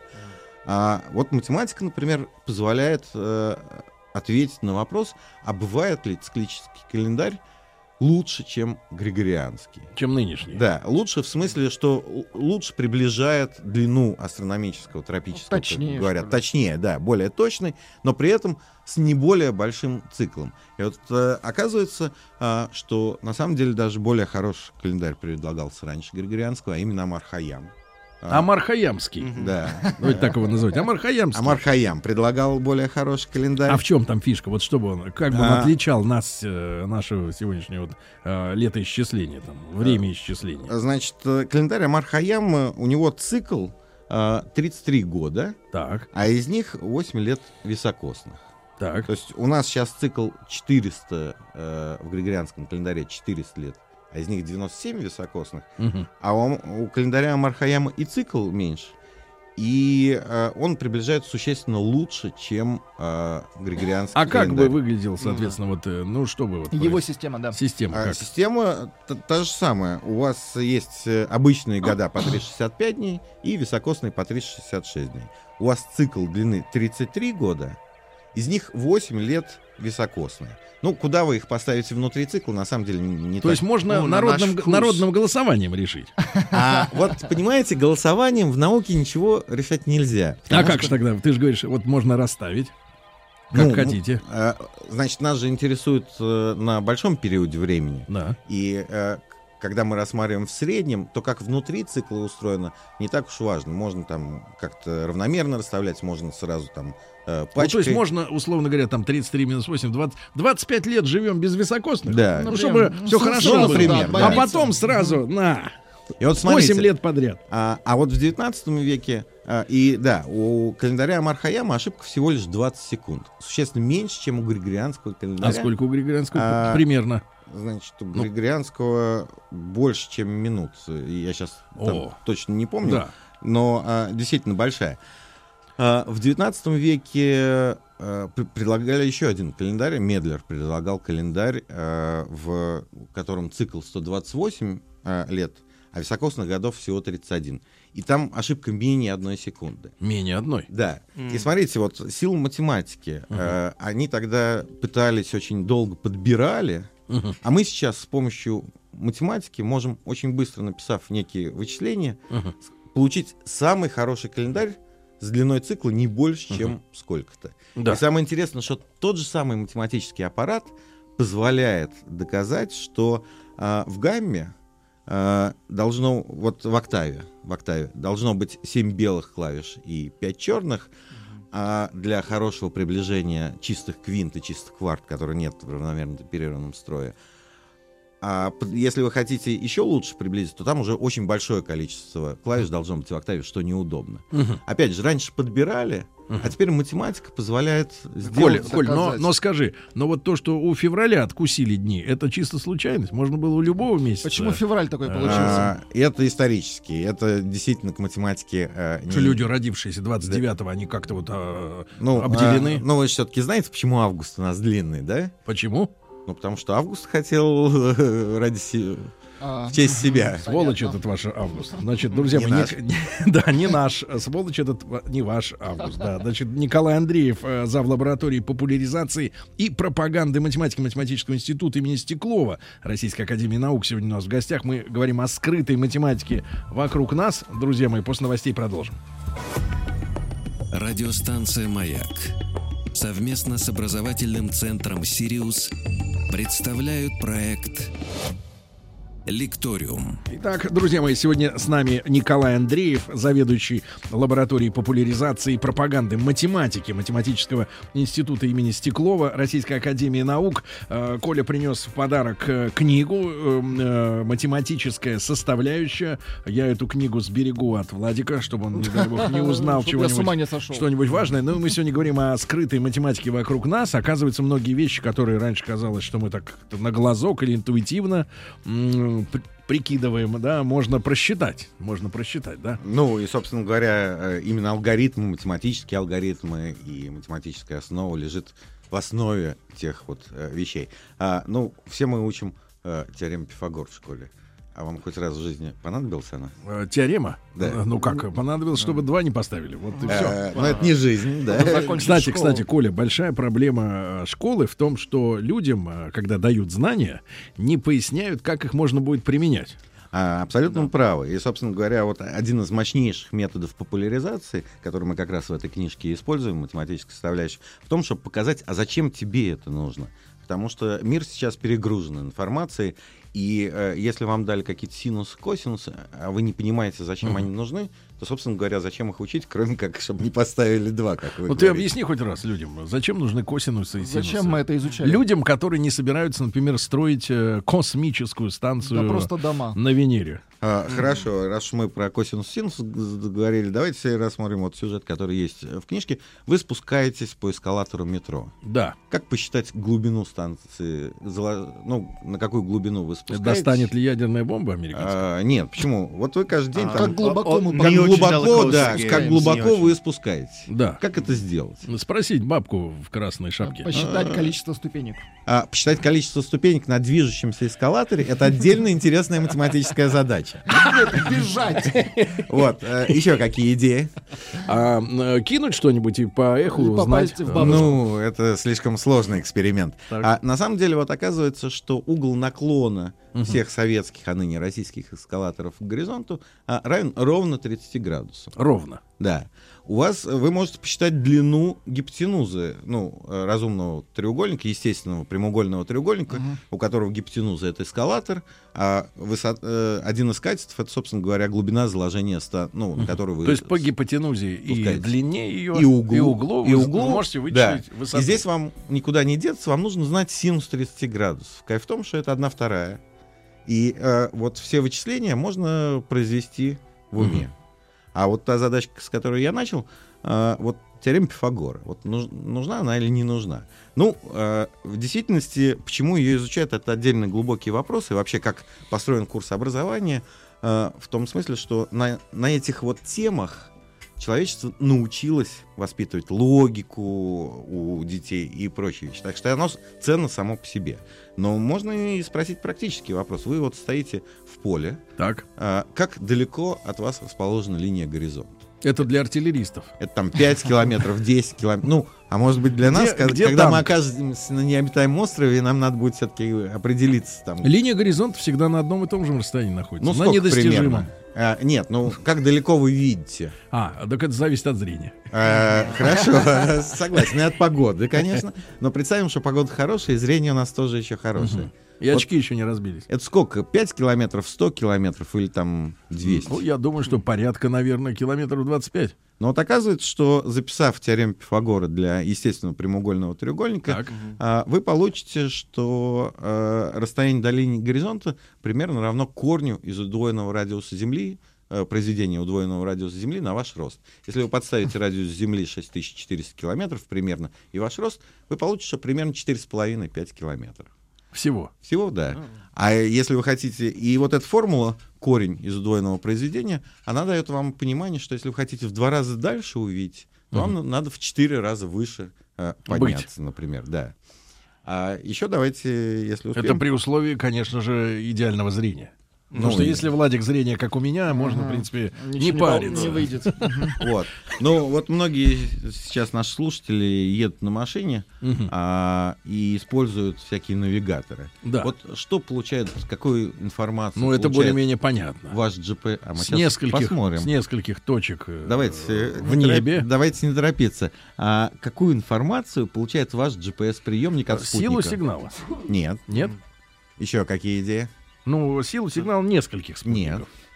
Вот что получает ваш GPS-приемник? Он получает Ну, ваш... по- кар- По-моему, там три башни, треугольник башен. Не, это, это касается нет. телефонов скорее. А не важно, пока, не, не важно пока, сколько спутников мы видим и так далее. От одного спутника какую информацию получает ваш Точное GPS? время. Координаты, наверное, нет? Координаты Не-не. ваши? Нет, спутника. Спутника, да. А? Где он в в данный Да, момент он- находится? А Где он он, висит? получает то, что называется навигационное сообщение. Координаты спутника в момент отправки и время отправки этого навигационного сообщения. То Когда есть сколько идет сигнал? Да, вот он расстояние Вы можете померяет. посчитать, да, сколько идет сигнал. В вашем э, GPS-приемнике тоже есть координаты. Э, не координаты, извините, часы. Мгм. И по разнице времени вы можете посчитать расстояние до спутника в момент отправки навигационного сообщения. Геометрически это вам дает то, что вы находитесь на сфере Мгм. с центром в точке спутник в момент отправки сообщения и посчитанным радиусом. Если мы, это мы получили от одного спутника. А, вот э, многие считают, что... э, Этого достаточно. нет, этого, недо- этого недостаточно. А на самом деле нужно получить такую же информацию от второго спутника. И пересечение двух сфер это уже окружность. То есть двух достаточно. Нет. А, три это объем. окружность. А если мы получим информацию от третьего спутника, то пересечение окружности, получившейся, и вот новой сферы, это две точки. Одна совсем нереальная, а другая, собственно говоря, и есть ваше местоположение. А что находится в той точке, которая нереальная? А, ну, она по разным а, мотивам и соображениям отсекается. Иногда вы там не могли оказаться, просто будучи не, да- не так давно в другой точке. Иногда она где-то очень далеко геометрически, и значит, вы точно не в ней. Вот. А, то есть, на самом деле, ваш GPS-приемник решает систему уравнений. Вот те самые системы, которые нас в школе там а, учили решать. Постоянно решает. Да, постоянно решает. Но беда в том, что ваш приемник, это очень грубое вот приближение, то, которое я рассказал. Они специально загрубили, чтобы мы не могли попасть точно Не-не-не, снарядом я в сейчас не дом. про это. Вот представьте, что у вашего приемника сбились чуть-чуть часы. Да. И, соответственно, а, радиус сфер... Вы не можете вычислить точное да, время. точное время, радиус сфер. Вот оказывается, а, прибавив еще один спутник, информацию еще с одного спутника. Четвертый. Да, четвертого. И чуть-чуть э, видоизменив алгоритм нахождения, вы не только получите точные ваши координаты, но и где-то в тайге получите сигнал точного времени. Вы еще просто будете искать, кроме ваших координат, Мгм. еще ту ошибку, на которую сбились ваши часы. Вы ее не знаете, но вы ее берете То как есть четыре тоже надо спутника, да, чтобы Да, точно. у вас четыре неизвестных, три ваши координаты и неизвестная вам еще ошибка ваших часов. Ага. И э, имея информацию четырех спутников, вы получаете, во-первых, ваши координаты, а во-вторых, вот где-то в тайге сигнал точного времени, не имея возможности связаться Сможете ни с точно отметить Новый год. спутником. Да. И, а- И опять же, вот сила, что если математики, что если чуть-чуть подумать, Да. вы получаете много бонусов, гораздо больше, чем вы просто собирались как бы получить. Мгм. И это вот, опять же, сила, ну, математики и, в общем-то, любой, любого науки. Но я любого думаю, с подхода. часами-то многие знакомы, потому что сегодня автомобили, да, которые снабжены встроенной системой навигации, у них есть и спутниковое время, да, когда точно подстраиваются часы бортовые, да. А я думаю, что вот ровно по такой же системе Ну да, на да. самом деле все и происходит. Там вот многие сейчас находятся за рулем, да? Мгм. Когда вы поворачиваете... Все руль- никак выйти не могут. А, да, поворачиваете руль автомобиля. У вас передние колеса параллельно друг другу или нет? А передние? Да. Ну, Конечно. те, которые поворачиваются. Конечно, ну а как иначе? А, вот оказывается, Иначе разорвет тачку на повороте. оказывается, что нет, что не параллельно. Не параллельно? Да. И а, вот э, А, там... ну понятно, внутреннее колесо поворачивает меньше. Ну, когда А. поворот вправо, то правое меньше А, поворачивает. на самом деле дело не в этом. Важно, чтобы не было проскальзывания, потому что трение скольжения, оно хуже, чем трение качения, да? Вот. И для того, чтобы не было проскальзывания, их поворачивают чуть-чуть по-разному. А, так, чтобы продолжение передних осей сходилось на продолжение задней оси. И это будет центром поворота. И делает это механизм... Это где-то под брюхом ну, так, точка, да? Э, нет, это вынесено, вынесено. далеко С- вынесено за машину, да, за машину. Это будет центром поворота, и тогда никакие из четырех колес вашего автомобиля не будут скользить. Так вот, э, придумали, как поворачивать а, вот таким способом колеса, а, придумал Карл Бенц. И на самом деле оказывается, что Карл Бенц просто хорошо учил школьную математику. Ага. Он э, сделал равнобокую трапецию. Так. Э, Вот э, Это, ребята, прямоугольник, который Тю-тю-тю, не крутится. прямоугольник. Не прямоугольник, а именно трапеция. У него все-таки разные основания. И Четырехугольник хотел. Четырехугольник, да, четырехугольник. И боковые стороны тоже могут быть Мгм. а, разные, но в случае там Бенца он придумал, взял э, обычную вот равнобокую э, трапецию. Мгм. И э, вот опять же, смотрите, тот факт, который мы учимся с вами в школе, трапеции, да, там площади их Да. находим, еще что-то, Да, да, да. какие-то свойства исследуем. А оказывается, применяется вот в автомобилях. И, собственно, на этом э, и прославился Бенц, Ребята, когда научился ребята, сейчас, колеса. когда припаркуетесь, выйдите из машины, выкрутите руль вправо и посмотрите, действительно ли э, наш этот профессор говорит, говорит правду. Николай Андреев у нас сегодня в гостях. Радиостанция «Маяк» совместно с образовательным центром «Сириус» представляют проект «Лекториум». Друзья мои, так, с Николаем Андреевым, заведующим лабораторией популяризации и пропаганды математики Математического института имени Стеклова Российской Академии Наук, мы сегодня говорим о скрытой математике вокруг нас. Люди заинтересовались, э, те, которые оцифрованы, особенно присылают свои вопросы, э, более или менее вменяемые, но, может быть, у нас останется для этого времени, да, э, но у Коли есть еще несколько, так сказать, э, задач, да, для того, чтобы А, нам ну, хочется пояснить. побольше рассказать Да, да, да, интересного, да, да. А, как вы думаете, почему вот конус, которые на дорогах стоят, и сейчас наши автолюбители Оранжевый. проезжают, оранжевый, да, делают в виде конуса? Чтобы стоял лучше от ветра. А, нет. А, давайте другой вопрос Ну, спрошу. ради стабильности. Тоже нет. Ну, А, почему ведра, обычные вот Ведра, ведра, которые мы так. использовали, дел- делали в виде конуса? Не цилиндр. Вот а, понятно, что хотелось сложить из листочка жести. Это- Мгм. Ну, просто удобнее. Да, удобнее, да. Но из листочка бумаги я могу сделать цилиндр а могу сделать конус. Мгм. А чем конус, в смысле ведра или в смысле вот конус на дороге, лучше, чем цилиндр? А чем? А, э, чего вы еще? Острее. Чего вы еще конусное встречаете в жизни? Мороженое. Мороженое еще. Хорошая идея еще. Элементы украшения. Еще? Э, Этот, э, ну... Нос. Да, стаканчик. но- Стаканчик. Почему, Это о чем Сергей хочет говорить. почему стаканчик делают в форме конуса? Вы все это прекрасно видели, встречались, скажем. У меня есть и другой формы стаканчик. Потому что их, ну, обычные стандартные пластиковые делают в форме конуса. Зачем? Их можно складывать друг в друга. А, в этом смысле. И можно перевозить. И вы все видели, что там приезжающая дорожная служба, она начинает мы. один из другого. а, А, хорошо. хорошо. А теперь вот э, давайте мы попробуем успеть дать совет молодым родителям Родителям. или же а, братикам, у которых есть младшие братья Так. и сестры.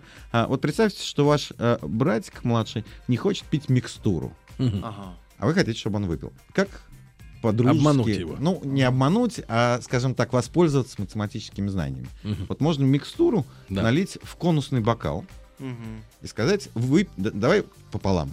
Ты не хочешь пить, э, значит, я хочу, чтобы ты выпил. Выпей половину. Любой нормальный человек половину воспринимает как половину по высоте.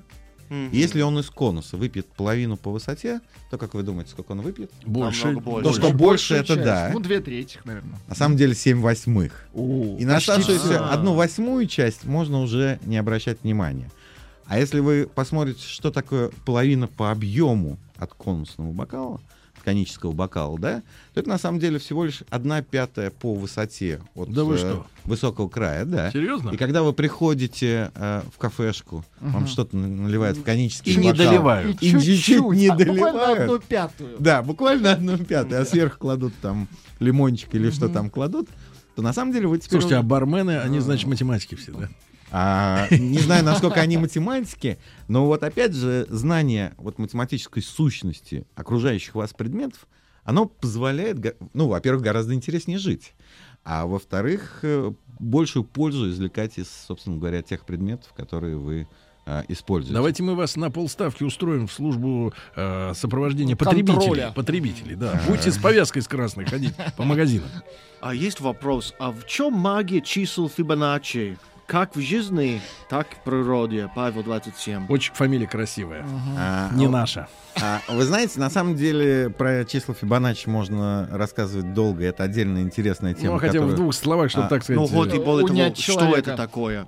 А, Я- это некая теории. последовательность, Да. а, которая определяется, ну, как в математике говорят, рекуррентным соотношением, что Да. следующее выщ- высчитывается по Ну, предыдущему. это типа 1 плюс 1, 2, и Да-да-да, тогда 2 да. плюс 1, 3, и вот так далее. Да. А в действительности, э, ну, последовательности можно придумать различные, но конкретно это проявляется э, в различных э, местах, ее вполне себе используют э, математики. Но давайте Объективная история. А, давайте я вам приведу простой пример, опять же, из жизни. А, многие, наверное, в интернете видели а, что, некую такую, э, ну, как картинку, Ага. когда у вас квадрат разрезают на части, квадрат там э, 8 на 8, кажется, 64, чтобы было клетки, а перекладывают в прямоугольник, и откуда-то образуется лишняя клетка, потому что э, площадь его на единицу больше, чем, собственно говоря, площадь квадрата. А, Не раз.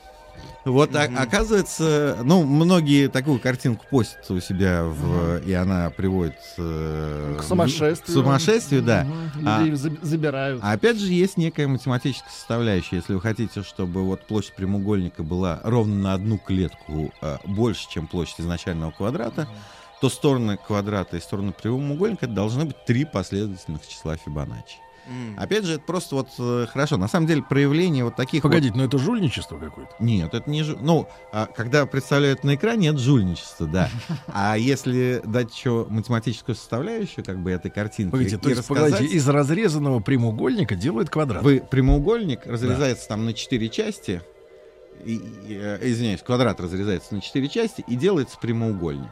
И их площади различаются на единицу.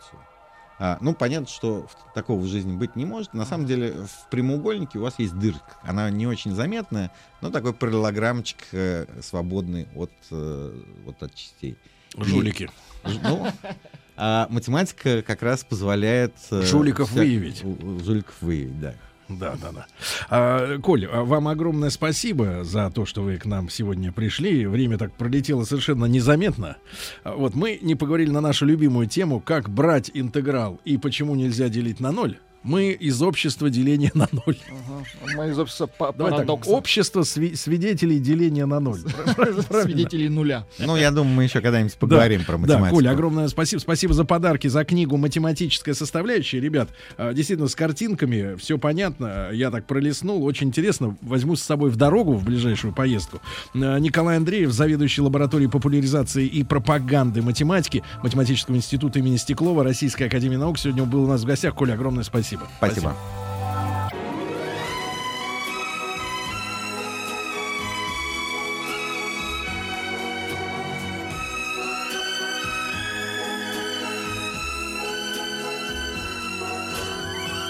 Маленькие истории большой страны. Друзья мои, э, вновь э, встреча с Андреем Кирпичниковым сейчас состоится. Андрюша, доброе утро. Доброе утро. Э, давно не виделись. Да, давненько. Я так понимаю, что ты был э, в филателистической экспедиции. Да, практически за полярным кругом. Правда? Да. И там ты... э, Ничего не нашел. Там ты отды- отдыхал просто культурно, я понимаю. Журналист, автор проекта, друзья мои, «Маленькие истории». И э, сегодня очередная тема у нас, это, я так понимаю, благотворительность да, в артефактах. Благотворительность. Давно пора а, поговорить о чем-то приятном. А то в прошлый раз мы говорили о смертной казни, как-то это было немножко грустно. Вот, так что сегодня мы будем говорить о, Ну, о тебе добре. было немножко и нам веселее, что мы можем об этом говорить. Ну, просто это были веселые факты о смертной казни в том числе. А, Но сегодня все-таки мы давайте Занятные. будем говорить о хорошем, о благотворительности, тем более, что а, эта тема сейчас в России очень актуальна, очень востребована. И даже вот завтра, по-моему, газета «Ведомости» начинает 13-ю конференцию а, «Благотворительность в России. по- Проблемы инфраструктурного развития». Там будут принимать, ну, помимо фондов, благотворительных э, крупные компании, в том числе там такие как Северсталь, Русал, там Норильский никель, то есть э, те компании, А вы не которые- знаете, у нас, в- вот, вот, например, как в США, есть какие-то налоговые послабления для компаний, которые выделяют деньги на благие цели? Потому что я так понимаю, что многие гипер, там, транснациональные корпорации, да, они пользуются какими-то привилегиями из-за того, что вот сужают деньги, им это просто выгодно финансово заниматься этим. Есть Они какие-то- просто потому, что они такие добрые, хорошие, замечательные кайфовые. Но таких, я бы сказал так, что таких выпла- таких налоговых вычетов, которые бы окупали эту благотворительность, точно нету совершенно. Вот. Ну, просто какой-то идет зачет, но это финансисты лучше объяснят э, Мгм. с Ну точки зрения. Ну, то есть благотворительность для того, если вы имеете в виду, чтобы снизить э, издержки, сейчас никто э, не занимается. Это во многом вынужденная мера, во многом это сейчас правило хорошего тона, потому что бизнес нельзя вести без благотворительности. На Нельзя. самом деле, да, ну просто нельзя. Если ты, э, если ты ведешь бизнес, но не занимаешься благотворительностью, ты не бизнесмен. Ну, ты как бы такой old Барыга, fashioned, барыга. old fashioned такой, да, А, old да, fashioned. old fashioned такой, да, вот.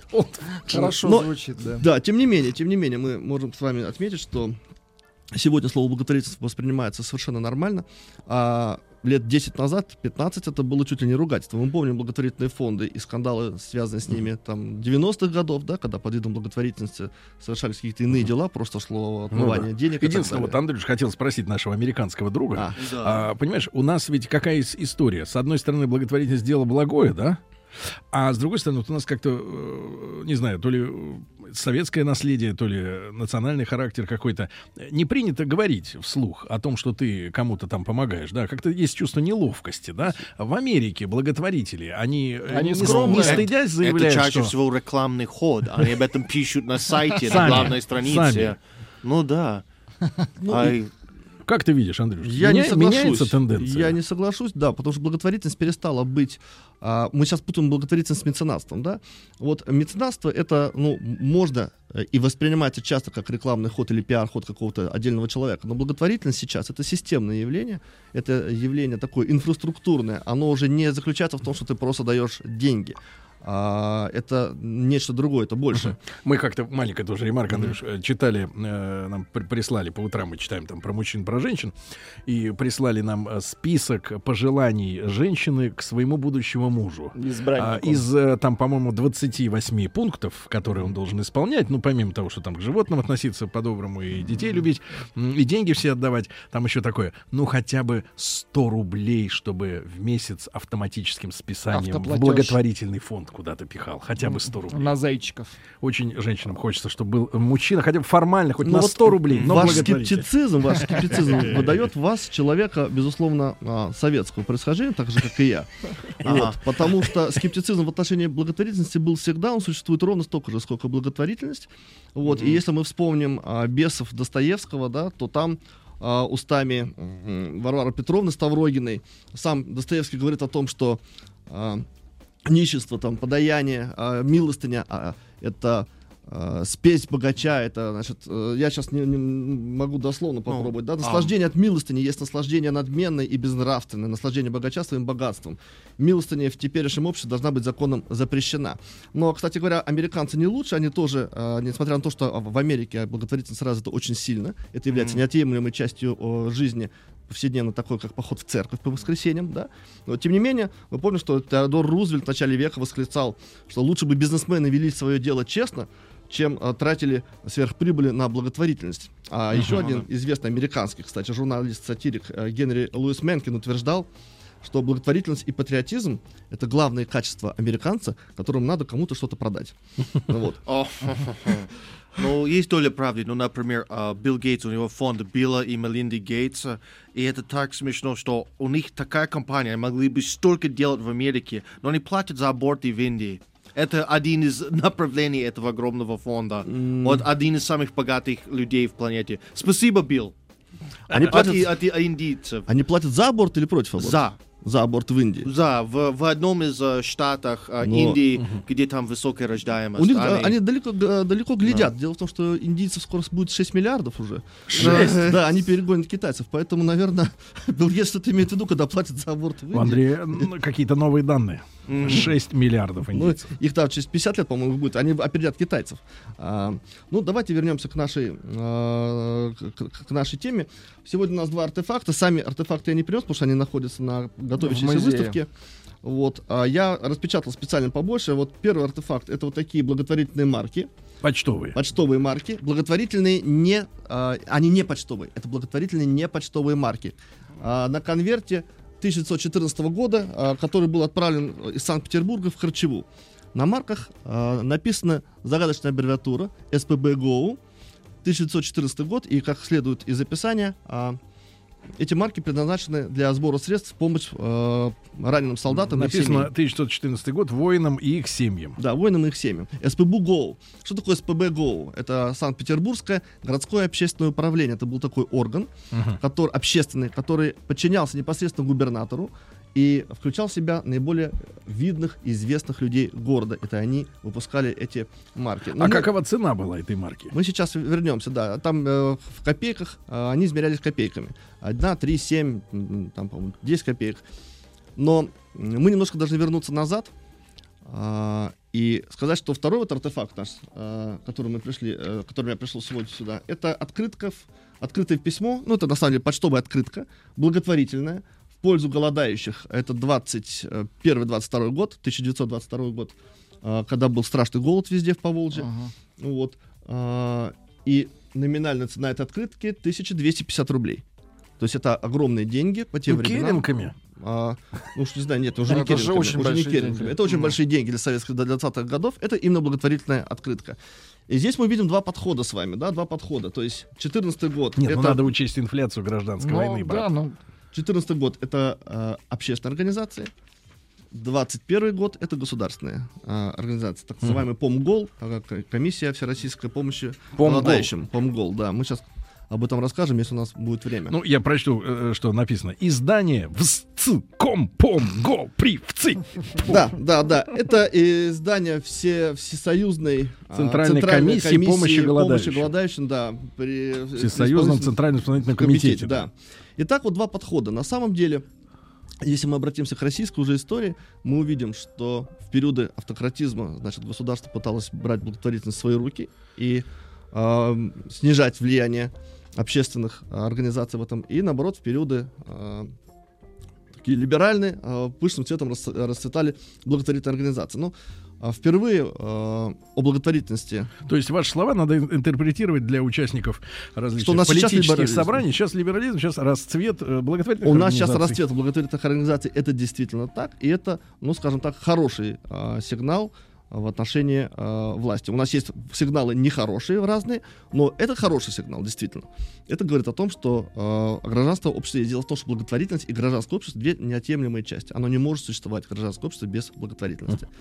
А, так вот, давайте вернемся. Значит, а, Владимир Красное Солнышко, киевский князь, через О, два, через, вы. через, да, а, через несколько лет после крещения Руси уже в своем первом уставе предписывает монастырям а, и церкви брать на себя а, а, функции презрения, общественного Презрения. презрения, да.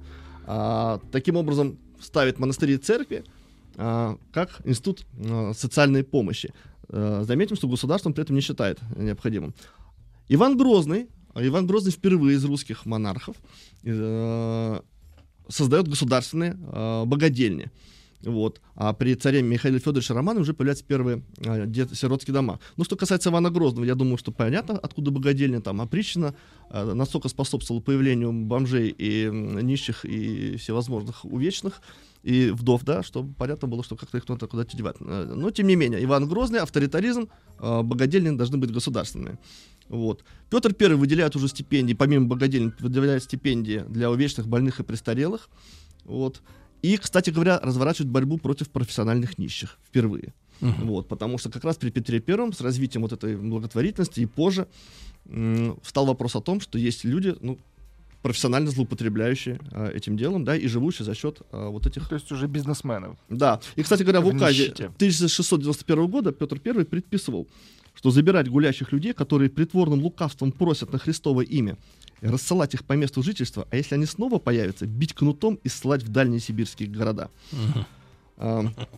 Дочь Петра I, Елизавета Петровна, она прославилась тем, что она приостановила действие смертной казни и пыталась как-то э, продолжить де- дела отца, впрочем, не слишком успешно. А, Заниматься благотворительностью любила и она, и, и последующая Екатерина Великая, что не помешало им обеим, кстати говоря, Елизавете Петровне а, сослать а, в, тюрьму годовалого императора Ивана VI, который стал известен как шлиссельбургский узник и 23 года про- про- провел в одиночной камере и был убит уже при Екатерине II, который, когда сообщили о том, что там вот содержит такой узник, она поразилась, сказала, ну, пускай сидит. Вот. Ну, великие, великие люди, великие подходы. Вот. А Петр III, муж Екатерины, кстати, Великой, впервые а, захотел и предложил обложить монастыри и церкви а, налогом с их доходов. А У них были уже к тому времени гигантские доходы. Вот, а, в пользу благотворительности. Но, как известно, к власти пришла Екатерина а, II, и м, эти инициативы не, а, не нашли э, продолжения. И, наконец, императрица Мария Федоровна Романова, а, э, супруга Павла I, стала основоположницей такой системной благотворительности в России. Она возглавила воспитательное общество благородных девиц, которые дальше превратились в сеть пансионов для благородных девиц, а, благотворительных во многом. И, и назывались учреждения императрицы Марии Федоровны. Они так и назывались вплоть до революции, а, уже даже и после ее кончины. Вот, и, кстати говоря, она обложила а, податью на благотворительность монополию государства на игральные кан- карты и вела 10% сбор с увеселительных заведений, в том числе с театров, на, М. на финансирование этих То есть цирк- циркачи платили, да? Все платили. Вот. Да, ну, конечно, вторая половина 19 века это, золото, это расцвет, это золотые годы благотворительности в России. А, в России уже действует императорское человеколюбивое и женское патриотическое общество, которые учреждены были супругой Александра I. И, кстати говоря, они, эти общества, как раз и стали выпускать эти марки, Марки. марки впервые. э, Стали выпускать их, правда, уже в 1904 это 1907 году, когда э, шла русско-японская война. Ну вот давайте немножко остановимся сейчас на, на этой истории. Эм.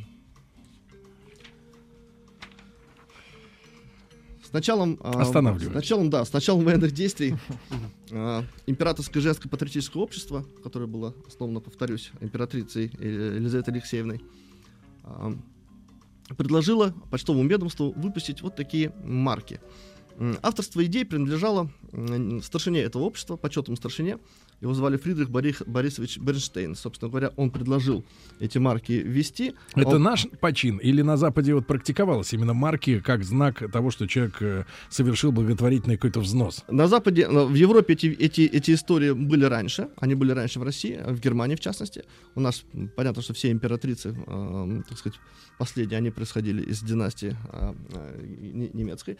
Но, тем не менее, э, для России это было новшество, и Фридрих Бернштейн предложил выпускать эти э, непочтовые марки достоинством 3, 5, 7 и 10 копеек.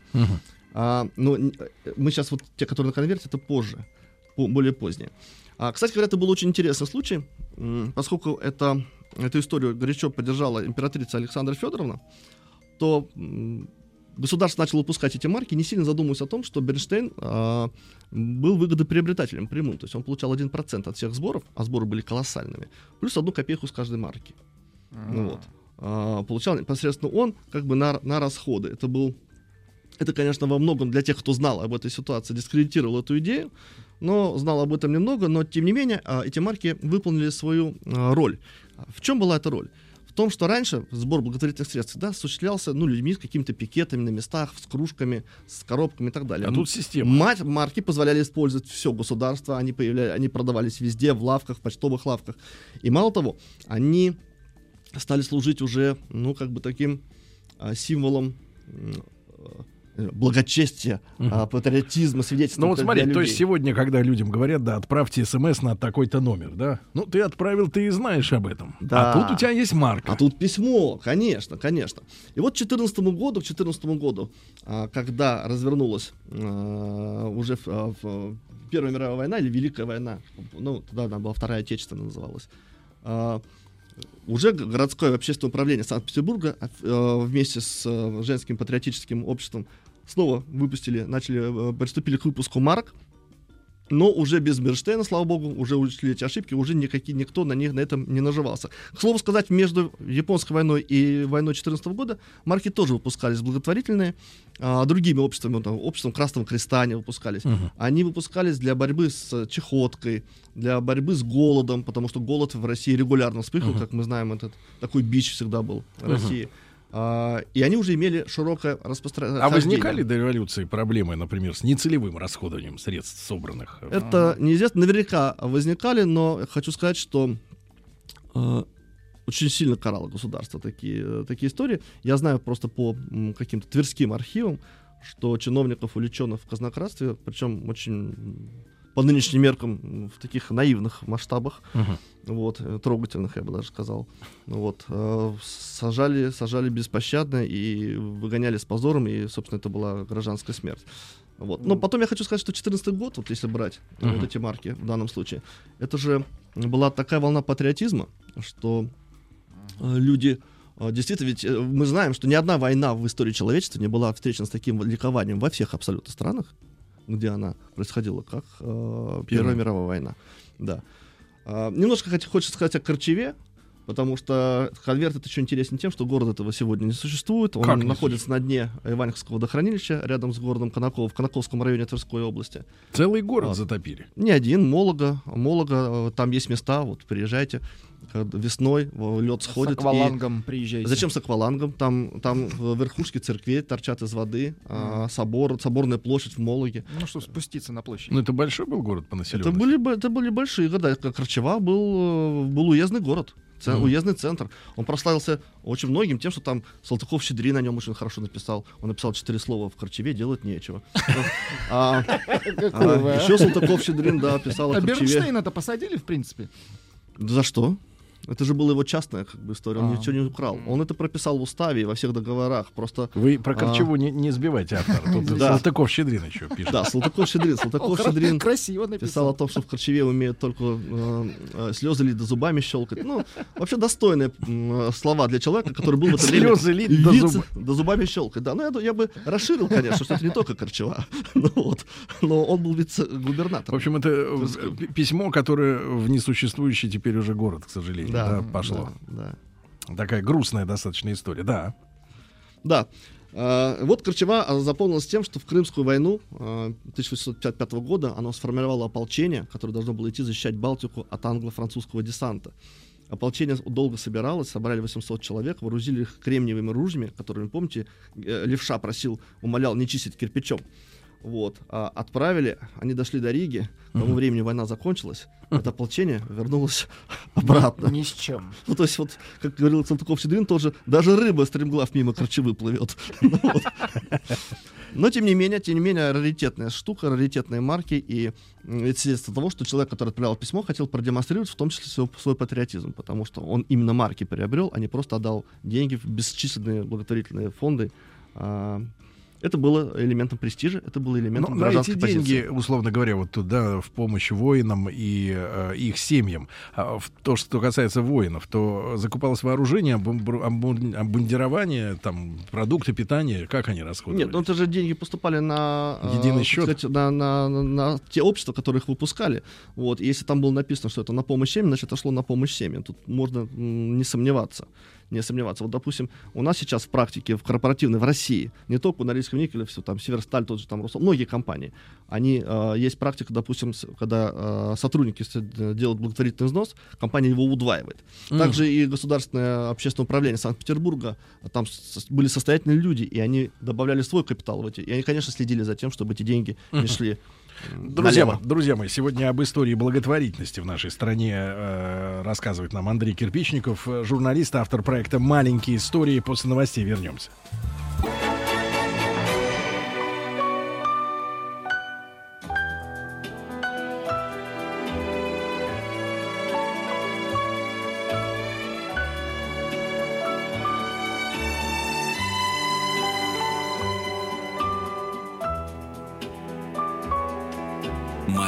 Истории большой страны.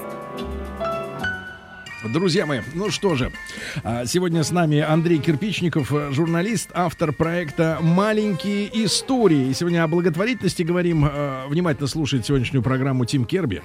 А, Дело в том, что благотворительность — это его кредо. Да. Мое кредо. Мистер, Кредо. А, когда налоговая инспекция спрашивает, да, это мое кредо. Да. Да. Отлично. Итак, а, мы с вами остановились на одном из артефактов, э, поговорили о благотворительных непочтовых марках, которые э, выпускались в России в русско-японскую войну и на всем протяжении э, вот этой первой части э, 20 века до, до революции. Что же произошло э, после революции? После революции, как известно, ну, во- во-первых, еще после февральской революции было прекращено э, выпуск непочтовых марок, как объяснялось, э, в связи с переменой государственного строя. Мгм. Вот. А, э, сами, а после э, ноябрьской революции большевистской все благотворительные организации их, да и не только благотворительные, все общественные организации вообще были, собственно говоря, Перешли на хозрасчет. они были национализированы. Вот их имущество перешло государству, и сами они Комиссарам, раздлены. надо точнее да. Да, да. Вот, кстати говоря, патриотические вот эти а, марки непочтовые, тем не менее, не прекратили своего существования. Дело в том, что а, вообще это было время веселых аббревиатур. Вот была такая аббревиатура наркомпочтель. Мгм. Вот. Это, Почтель? да, это Народный комиссариат почты и телеграфии, официальное сокращение наркомпочтель. Вот, поскольку не хватало и марок э, советских, э, еще в советское правительство не могло большевистское выпускать марки, они издали в декабре 18 года распоряжение немедленно выслать, на, выслать себе все непроданные патриотические знаки, вот, и начали их вы- выпускать просто как в качестве почтовых, почтовых марок. Ну да, большевики считали, что благотворительность де- действительно будет не нужна, потому что ведь они же строят государство равенства и братства, и там не будет бедных, и не будет нищих. Так же думала и наша э, с вами любимица Варвара Петровна Ставрогина, ну, да, которая говорила о том, что э, в новом устройстве совсем не будет бедных. Это цитата да, из, из «Бесов» опять, Достоевского. Но оказалось, что в новом устройстве бедных будет даже больше, чем, наверное, в старом устройстве. Это было была, стало, конечно, неожиданностью. А, Первыми, кому потребовалась помощь, были раненые красноармейцы. А, Их было в ходе гражданской войны, раненые в ходе гражданской войны. Их было настолько много, что в 20-е годы создается организация с еще одним веселым названием Всерокомпом. Всерока- все- Всерокомпом. Всерокомпом. Всерокомпом. Всероссийский комитет помощи больным раненым красноармейцам. При ВЦИК, при все том же ВЦИК. да, которые выпустили а, до, 20 тысяч, до тысяч- 1923 года, они выпустили 900 тысяч благотворительных открыток в помощь красноармейцам, а, 11 миллионов марок и 600 тысяч значков. Вот. а, Но, однако, главным бедствием советской власти а, стал голод, и именно для борьбы с этим голодом была и выпущена вот эта открытка. Оборотной стороны, к сожалению, здесь не видно, но там на оборотной стороне а, представлена картина Перова «Охотники на привале». Там где три охотника, да? Мгм. Такая веселая, веселенькая картинка. И мы сейчас И много еды, кстати, на ней. Там много дичи, всякой Ага. еды, да, Это как, вот. да. И вообще она такая довольно... Водочка. Во- хорошая. Ну, там открыт- все хорошо, да. но перед этим давайте скажем, откуда пошла а, мода на открытые а, благотворительные конверты. А, впервые, опять же, это произошло в конце 19 века, в 1898 году. А, Управление детских приютов, которое тоже входило в ведомство императрицы вот эти, э, Ма- Ма- Марии, выпустили особые бланки для писем под названием а, «Закрытые благотворительные письма с объявлениями».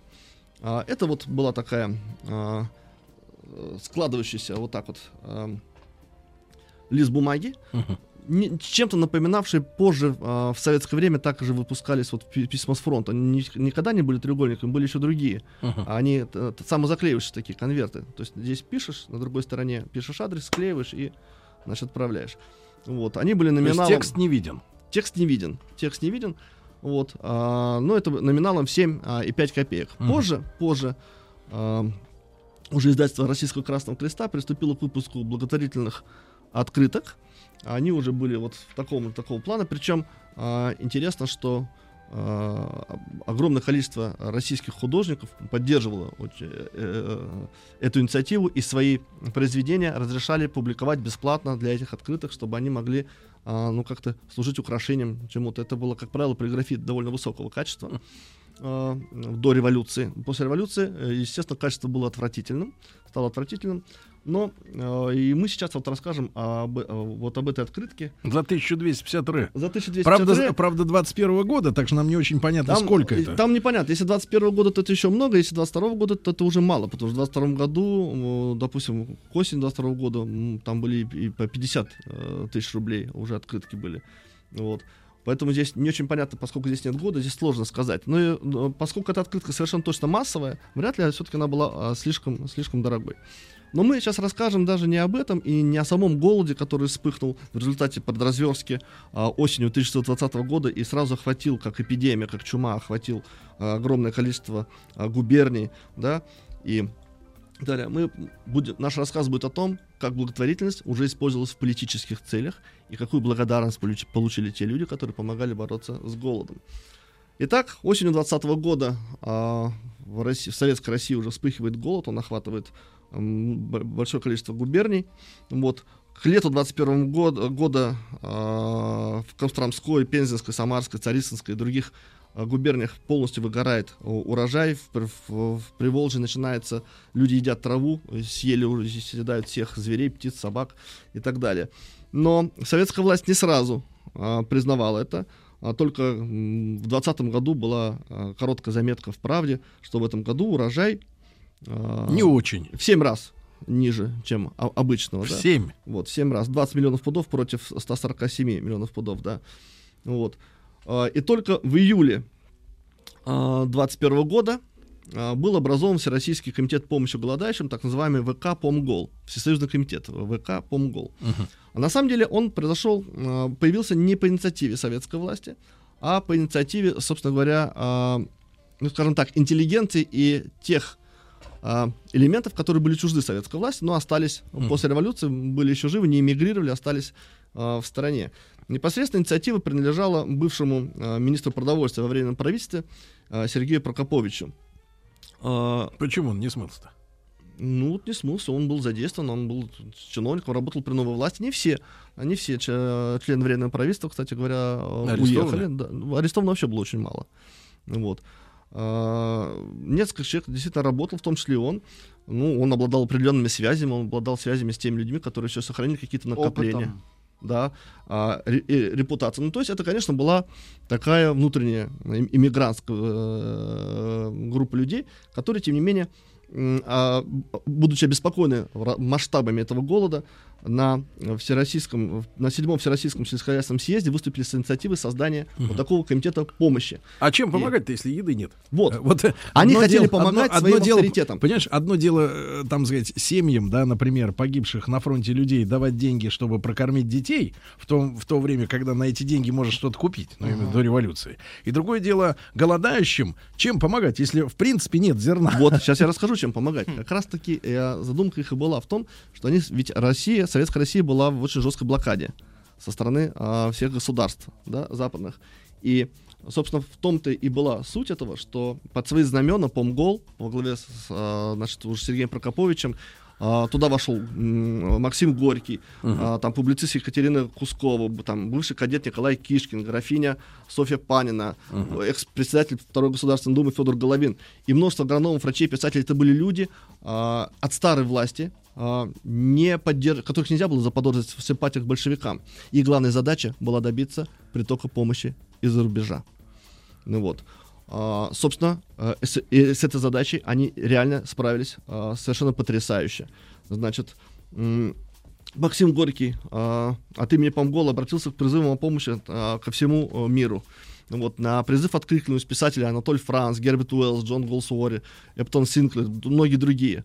А, от- откликнулся Международный Красный Крест, который бы никогда не откликнулся на призыв советской власти. Ну вот. А, откликнулась благотворительная организация Фритьёфа Нансена, норвежского а, путешественника. Да? Кстати говоря, за помощь России в 22 году он получил Нобелевскую премию мира, потому что он организовал совершенно сумасшедшую помощь. Вот. А, откли- а, откликнулся а, министр торговли США Герберт Гувер, да? Который, а, между прочим, возглавлял еще так называемую американскую администрацию помощи. Да?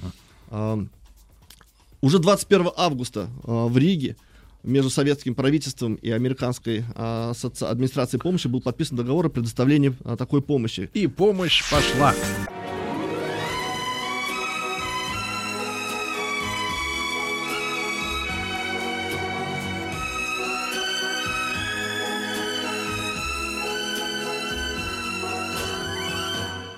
Маленькие истории большой страны. Друзья мои, итак, с Андреем Кирпичником, журналистом, автором проекта «Маленькие истории». Продолжаем говорить о благотворительности. Вот в советское время люди голодают, ну, по разным причинам а, произошло- приключился голод. Начались проблемы с продовольствием еще во время войны, э, Первой мировой, да, когда и первые реквизиции стали происходить, и продразверстка появилась вовсе не в советское время. Но советская власть делала это особенно уже жестко, Каче- отправляя, просто. отправляя пацанов 16-летних с винтовками отбирать у кулаков э, остатки зерна.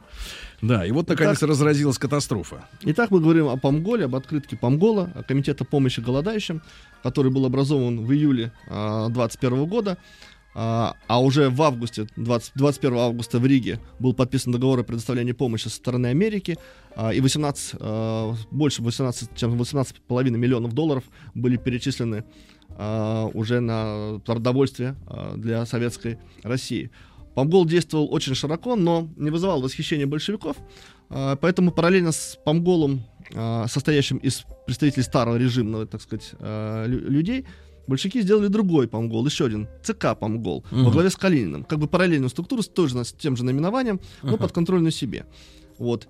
А, и поис- это, ну, как я бы сказал так, поиспользовав авторитет а, вот тех действительно видных деятелей российской культуры, писателей, того же Горького, кстати говоря, да, который потом очень бледно выглядел, и он со слезами говорил на глазах, а, что его сделали провокатором. Собрав этих людей, вот этот а, ВК Помгол, государство добилось того, что на международном уровне было произведен просто совершенно э, бомба, пошла, пошли потоки благотворительной помощи из Скандинавии, из Америки, из Европы. А что От- они присылали? Присылали, пр- прежде всего, присылали средства, закупали продовольствие, открывали пункты помощи непосредственно на местах. Только фонд, э, фонд Нансена, вот, э, Фритьёв Нансен, открыл 900 пунктов помощи по, по России. Он объездил все голодающие губернии, он говорил, что он никогда в жизни столько не плакал. И как вы думаете, э, Сергей, сколько э, продлилась жизнь Помгола самого? Сколько Да я думаю, годик. Два месяца. А, Два месяца. Два месяца. В августе, э, до 26 Ну, августа, Ленин помощи пишет, закрылись. Ну, Ленин пишет Сталину поесть, о да. том, что ему стало известно, что э, члены Помгол позволяют себе антиправительственные речи, антисоветские речи, и призвал э, вс- всячески э, шельмовать их в СМИ. Э, вот цитата э, из Ленина, да. На сотни ладов высмеивать и травить не реже одного раза в неделю в течение двух месяцев всех членов комитета. Ну вот. Ленин же прозвал а, комитет Помгол Прокукиш по начальным буквам названия его лидеров Прокоповича, Кускова и Кишкина. И Маяковский а, в окнах а, Роста пишет «Не на Европу не надейся, не на Прокукиш, надейся только на свои руки». А, да, соответственно,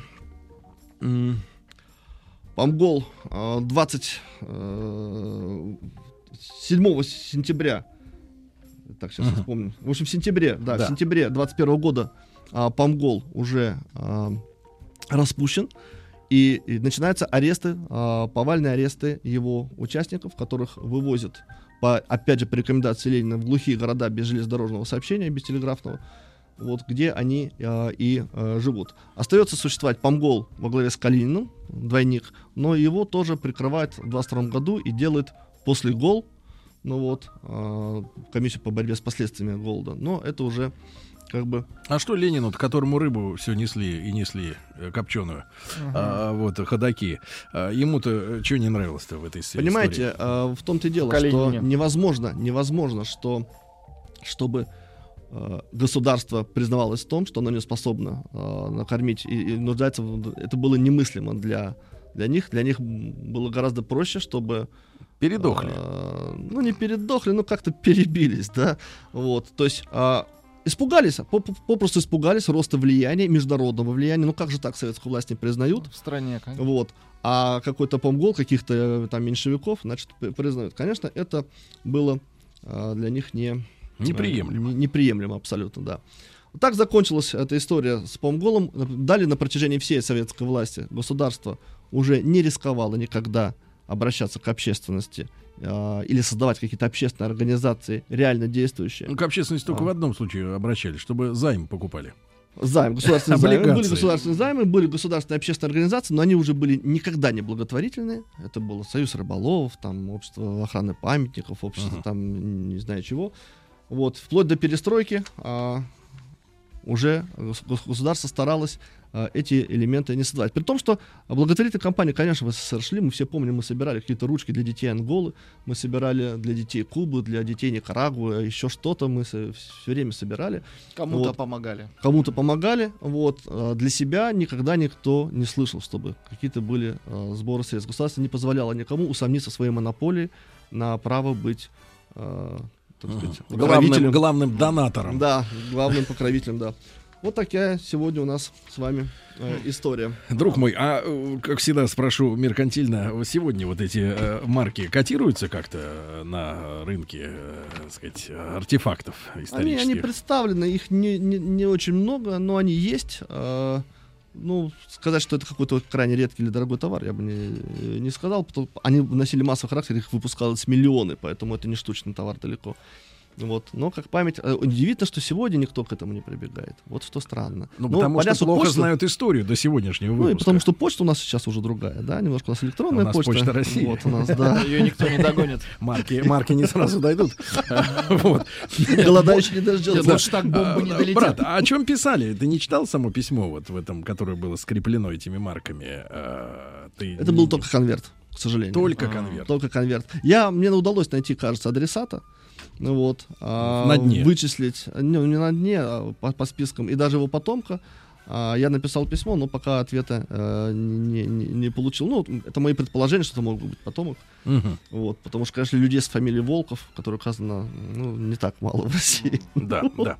Друзья мои, ну вот, э, может быть, с вашего позволения, я перефотографирую э, эти, э, эти, эти марки, как они выглядели, да, вот эти благотворительные марки, ребята, которые продавались э, до революции в России, имели хождение, да, и, и не только люди могли там заплатить 5, 7, 10 копеек. А да, Вы можете, да, ввести в Яндекс э, Ян, э, маленькие истории эпоха э, добрых дел, и вам выйдет заметка, где представлено очень большое количество марок благотворительных, э, Да, и, и, и, кстати говоря, может быть, как раз через сто лет после краха той страны, в которой эти марки были выпущены, да, как раз после февральской революции, спустя сто лет имеет смысл вернуться к такой традиции, которая позволяет не только жертвовать деньги, но и рассказать окружающим о том, что вы такой замечательный и хороший человек. Да, такой, как, например, как Андрей Кирпичников. Андрей. Огромное спасибо. Ребята, Спасибо вам большое. хорошего дня и до завтра. Пока. Еще больше подкастов на радиомаяк.ру.